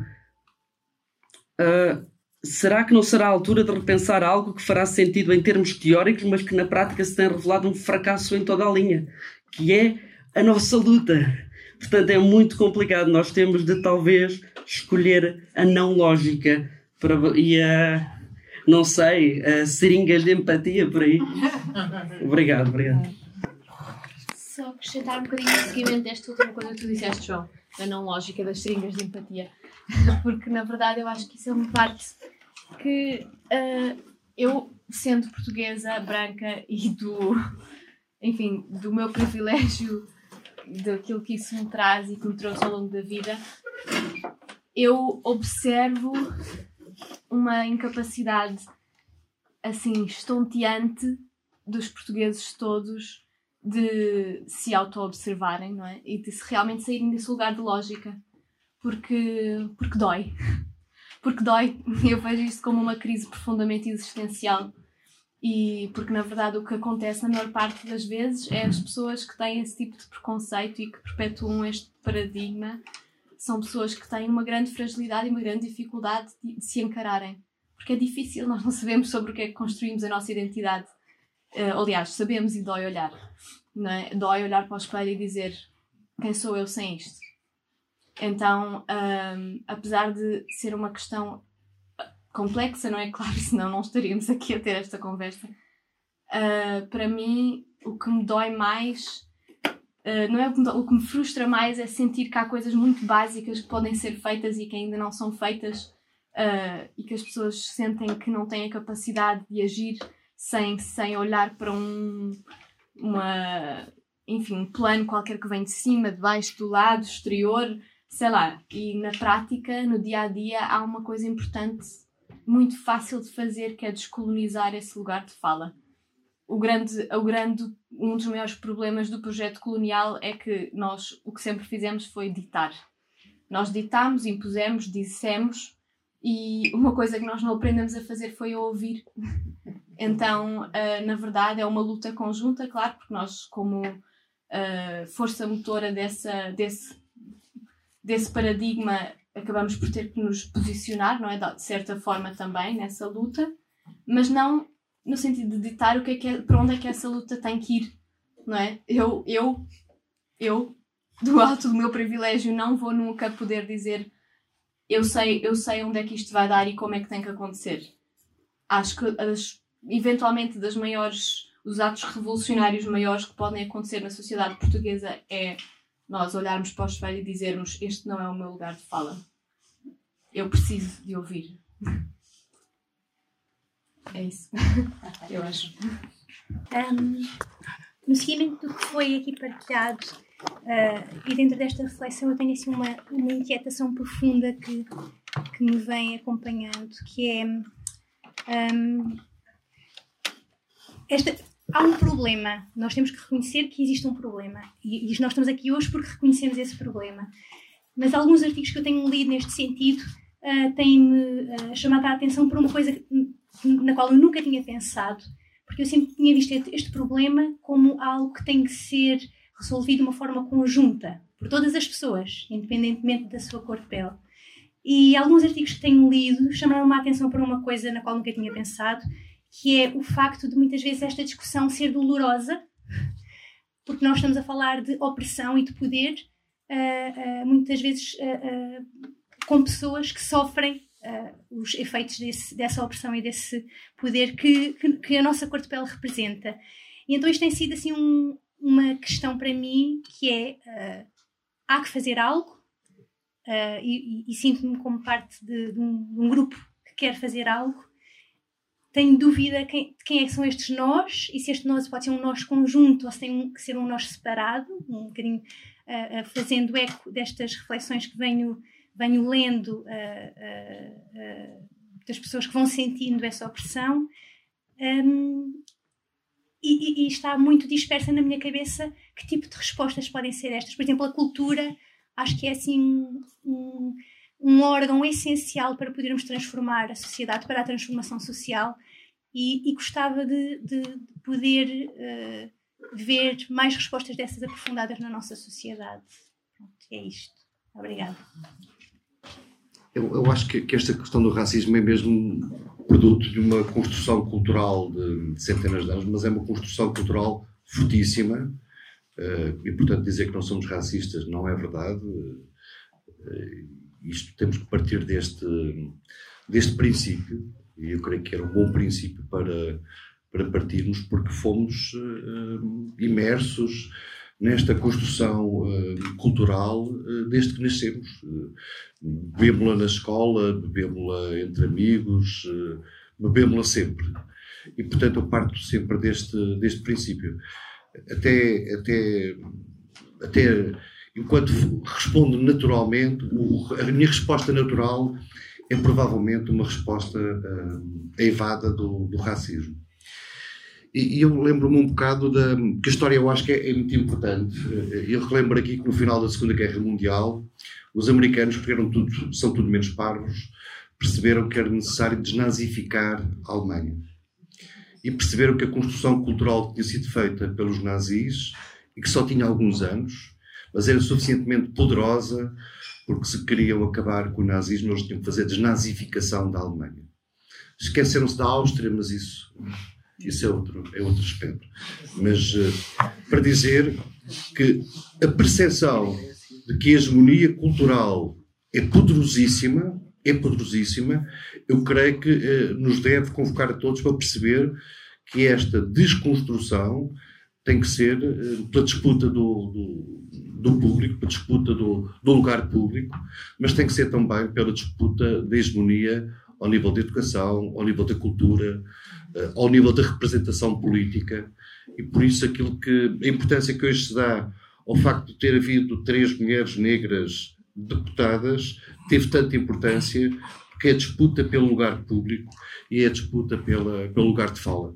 E eu creio que isso é muito, muito importante um, e percebermos que isto é uma construção cultural fortíssima radica, eh, de facto, na despersonalização da, da, da, das outras pessoas, das pessoas racializadas, e que bebe também uh, nesta, nesta questão do colonialismo. De qualquer forma, eu gostaria de, perceber um pouco melhor, porque eu acho que temos de ser um pouco mais precisos nos conceitos às vezes.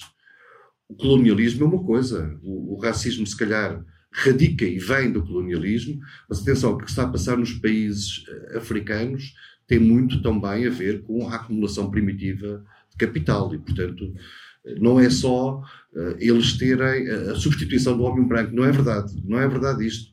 O que se trata é de países onde uh, o Estado é, é, recente e, portanto, onde se estão a constituir uh, grandes grandes, grandes riquezas, e estão a sacar grandes riquezas, tal como aconteceu agora quando o Império Russo o Império Soviético eh, caiu, imediatamente começou a, eh, a acumulação de capital. E, portanto, temos de ter aqui algum cuidado quando falamos de países que são soberanos, podem ser mal geridos, o meu também é muito mal gerido já agora, este também é muito mal gerido. Se há países africanos mal geridos, chamarmos isso colonialismo ou neocolonialismo, eu creio que temos de ter algum cuidado e temos que ser precisos nos conceitos porque eu não tenho a certeza que seja só uma questão de neocolonialismo, que não seja exclusivamente uma questão de, de acumulação primativa de, de, de, capital. Eh, e só para dizer que, que eu acho que nós temos que botar também a, a, a imagem eh, que foi construída relativamente ao, ao, ao, colonialismo, no caso português. Mas não foi só, foram todos iguais.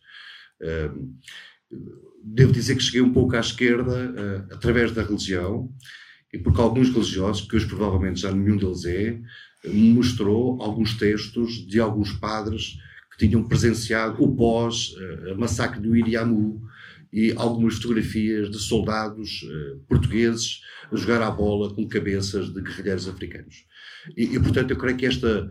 Hoje, essas fotografias não aparecem, essa, isso foi tudo, desapareceu tudo, desapareceu tudo do espaço público e, portanto, há aqui uma disputa que eu creio que é a disputa também da memória e da memória do que, do, do que foi o colonialismo, efetivamente, porque eu creio que é muito importante para, para nos encontrarmos todos. Eh, eh, mas é, é só para dizer isto, que se calhar temos que agir em todo o lado, na questão da educação, das escolas. É, é verdade que há escolas hoje que são eh, são escolas exclusivamente para ciganos. Em Lisboa havia duas, há duas, estamos a tentar que não haja, mas há duas, são exclusivamente para ciganos não para lá mais ninguém que não seja cigano, e há escolas onde de facto uh, eh, um, ehm, se pratica uh, uh, formas quase que puras de, de, de racismo e, e, que isto acontece com a complacência de, quase todos. Só para dizer isto. muito boa noite a todos. eu não vou alegar que não tenho assim tantos conhecimentos como alguns intervenientes e que tiveram ao nível da parte histórica, mas já percebemos que foi tudo bastante. Está, está bastante coberta a verdade, não é? A nível histórico. Uh, quero só uh, tentar passar três exemplos. Uh, vou de proximidade geográfica até chegarmos aqui, aqui precisamente nesta sala. Um, não é a parte do colonialismo que fomos falar muito, acho que em parte pela presença do André, uh, mas é de exploração racial mesmo, uh, num evento que está relacionado com um evento que só de si já é absurdo, que é um, um, uma competição de futebol no meio do deserto, ou seja, no meio do Qatar.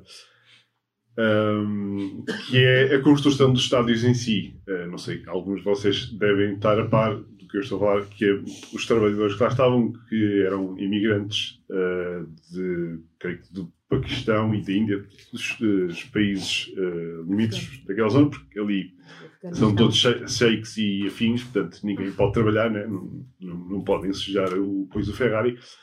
Um, e isso foi feito. Ah, eu vi alguns dos uh, reportagens que foram feitas uh, e foram falando disso.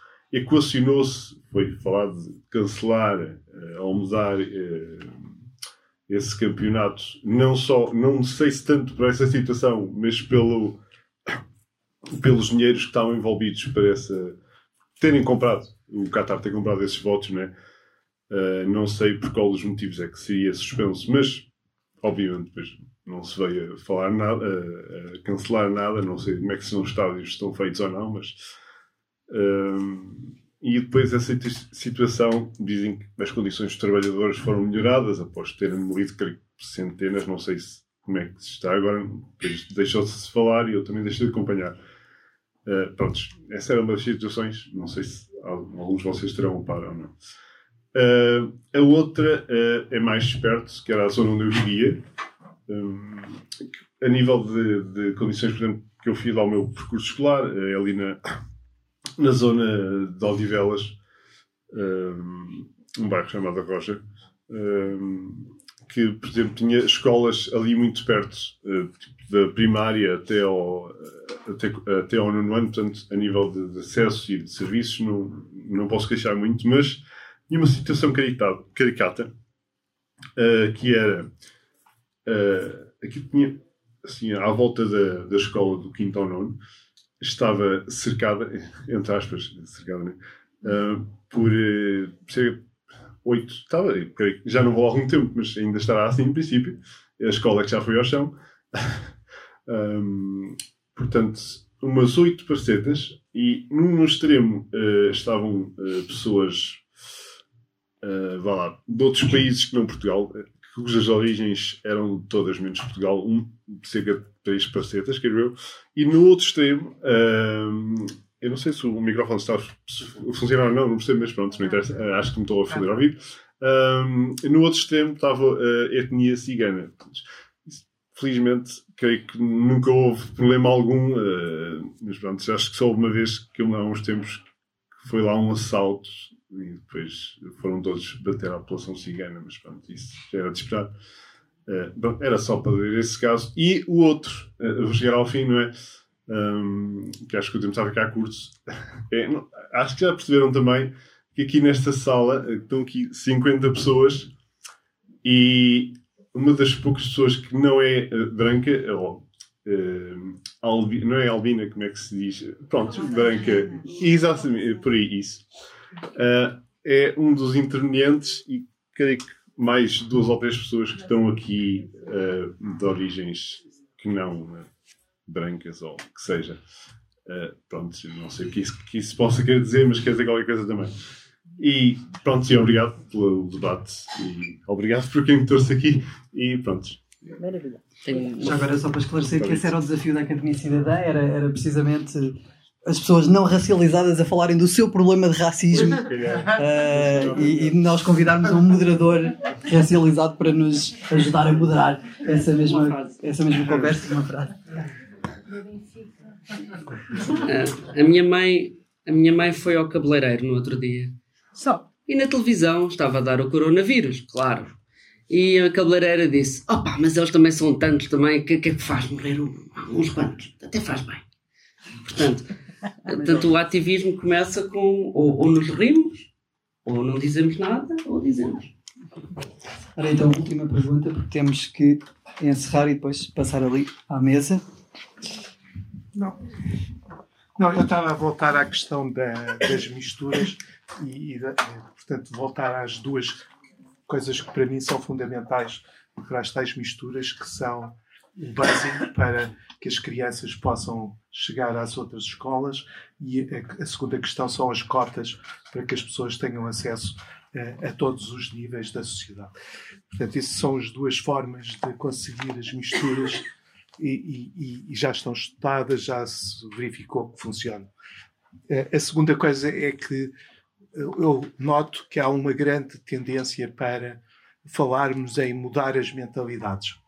E mudar as mentalidades é a melhor maneira de não se fazer nada. É, eu lembro-me que quando era miúdo, as ruas estavam todas sujas e se dizia que não havia nada a fazer porque era preciso mudar as mentalidades.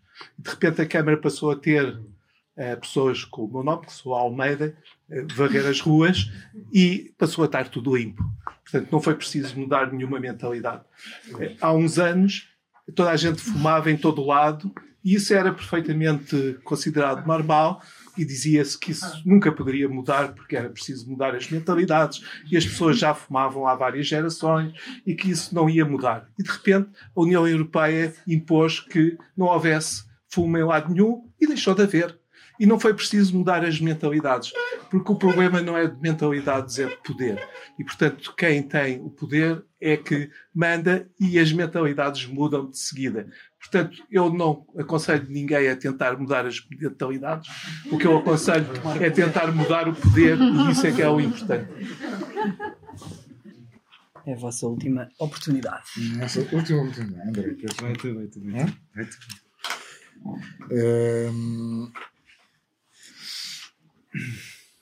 Quer dizer, não há muito a responder, só quero, se calhar, ehm, ressaltar um bocado sobre a questão do neocolonialismo.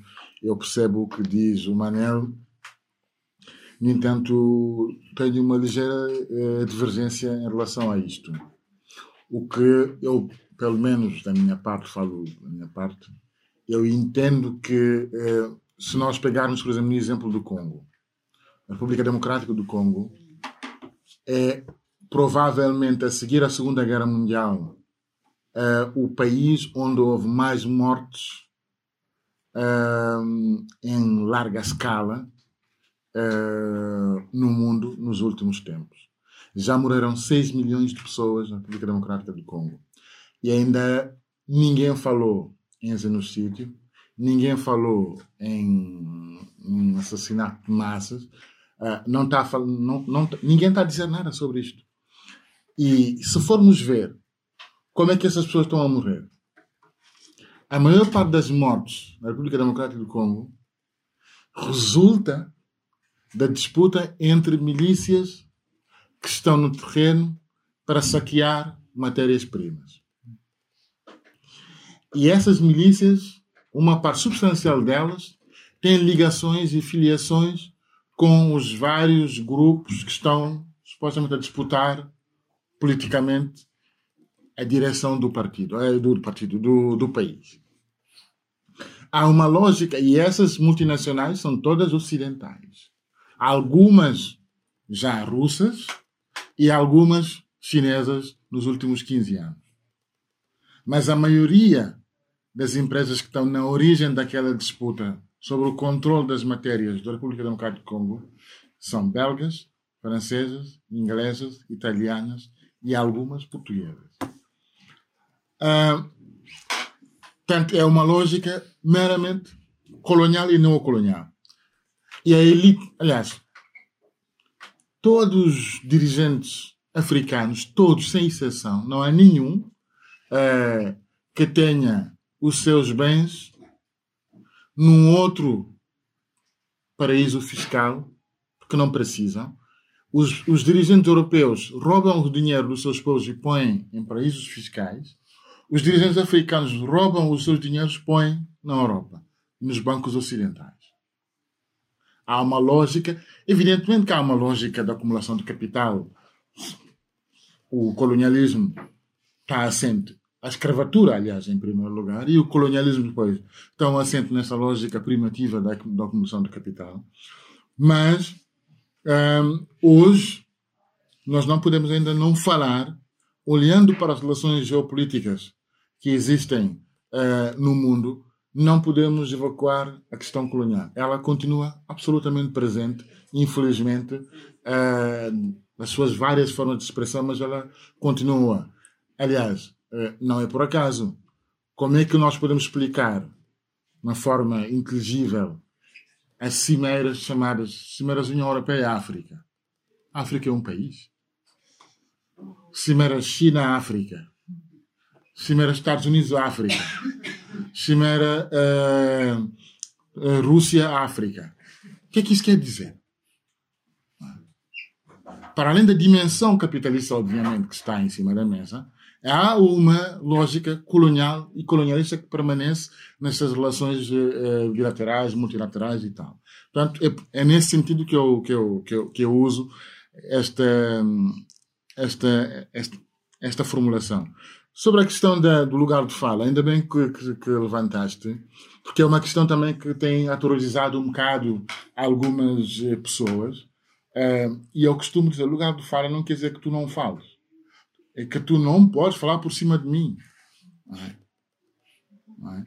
Porque ninguém, até hoje, admitiu ou ad consegue admitir que é possível fazer um combate contra o machismo e patriarcado sem as mulheres.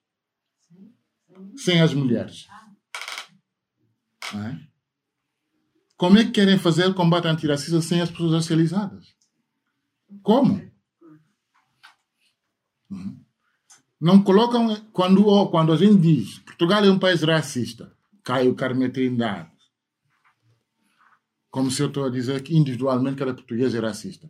Quando eu digo que nós vivemos num, num, eh, numa sociedade patriarcal ou numa sociedade machista, todos os homens são machistas. Há uma estrutura machista na sociedade portuguesa. Tal e qual como há uma estrutura racista na sociedade portuguesa. E é preciso que as pessoas façam esse esforço né? e para perceber que uh, enquanto eles pessoalizarem a dimensão de uma, de uma realidade que é estrutural, portanto, nós não vamos ganhar força para combater, porque ela passa da dimensão política para a dimensão moral. A questão racial é uma questão de poder, não é uma questão só moral. Claro que há uma questão moral ali, mas é, estruturalmente é uma questão política, é uma questão de poder, de facto. E é, com, é assim que ela tem que ser encarada. Uh, e por isso, para além do lugar de, de, de, de fala, não é? há, o, há o poder de escuta que é também preciso exercitar. É? Isto obriga a uma, a uma catarse. As pessoas têm que fazer esse esforço é? e perderem privilégio. É? Porque quando nós falamos de privilégio branco, outra vez cai o Carminha Trindade, ai, isso, privilégio branco. Privilégio branco não é uma identidade. Não é uma identidade.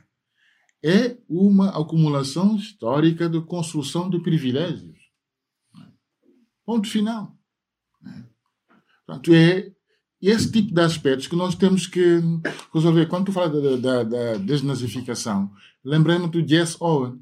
Uh, ele, em 36, ganha as quatro medalhas nos Jogos Olímpicos. Não um, o Hitler, né, que estava uh, naquela, naquela né, loucura de dizer que a raça ariana era ma maior e tal, e chega o preto, não é? e fica com tudo.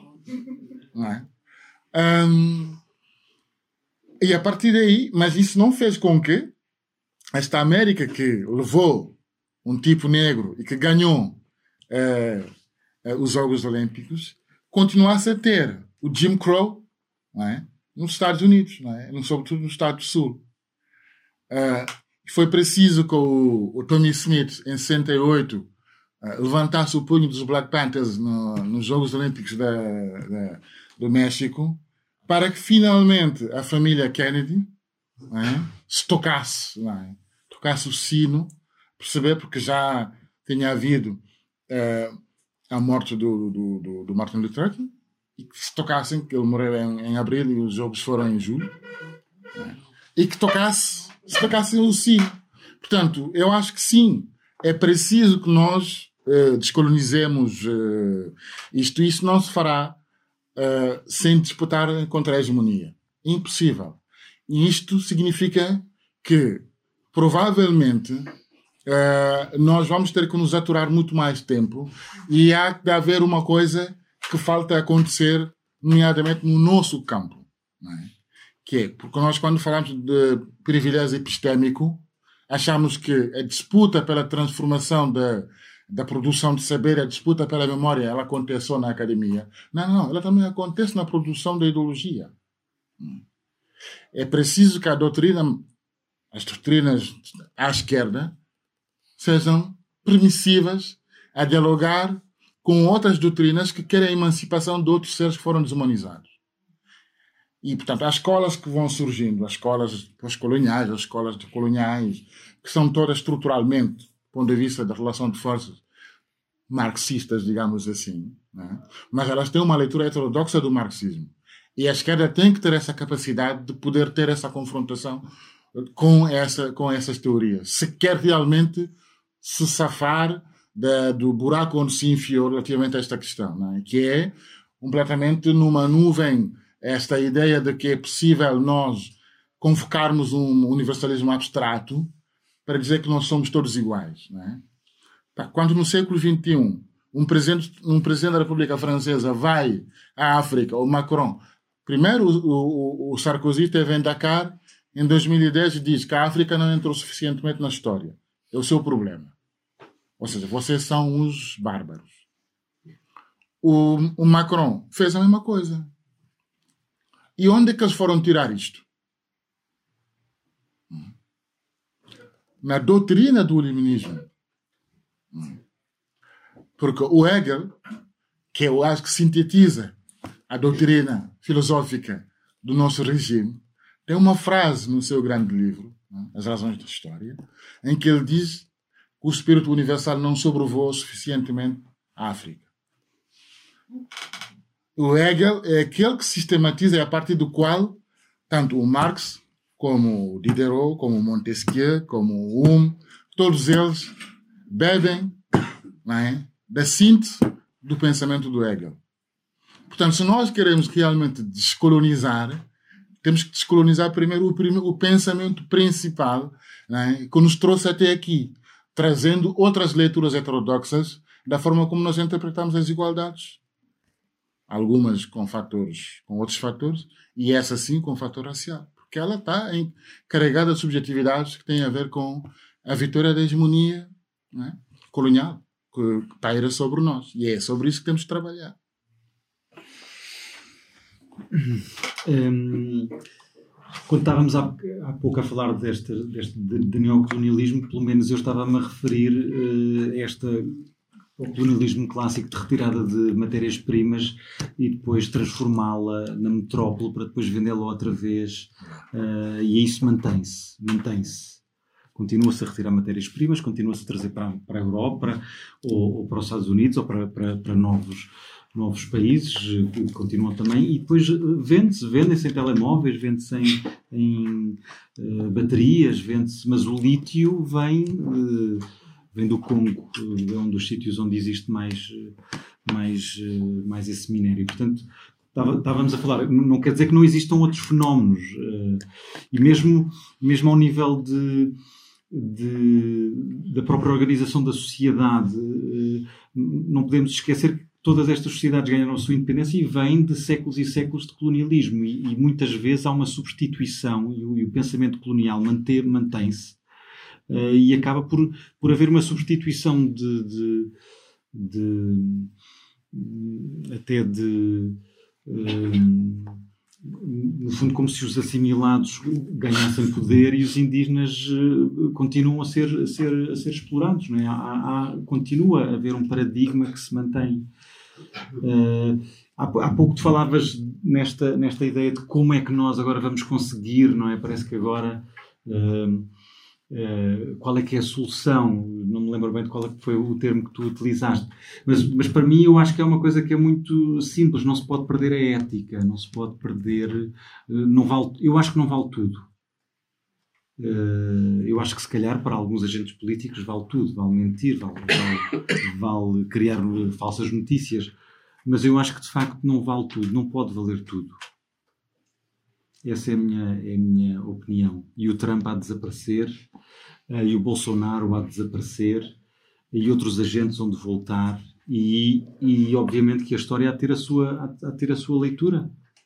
Uh, e acho que é importante nós mantermos-nos fiéis uh, àquilo em que acreditamos e, luta, e lutarmos por isso. Não, não, não vale a pena mudarmos ou sermos populistas ou mudarmos de opinião todos os dias apenas para obter mais votos ou apenas para obter ganhos do que quer que seja. Acho, acho que a ética é importante eh, e cada vez mais mostra-se que é importante. Hum, e pronto, e é isto. É obrigado, obrigado, obrigado. Obrigado, André. Obrigado.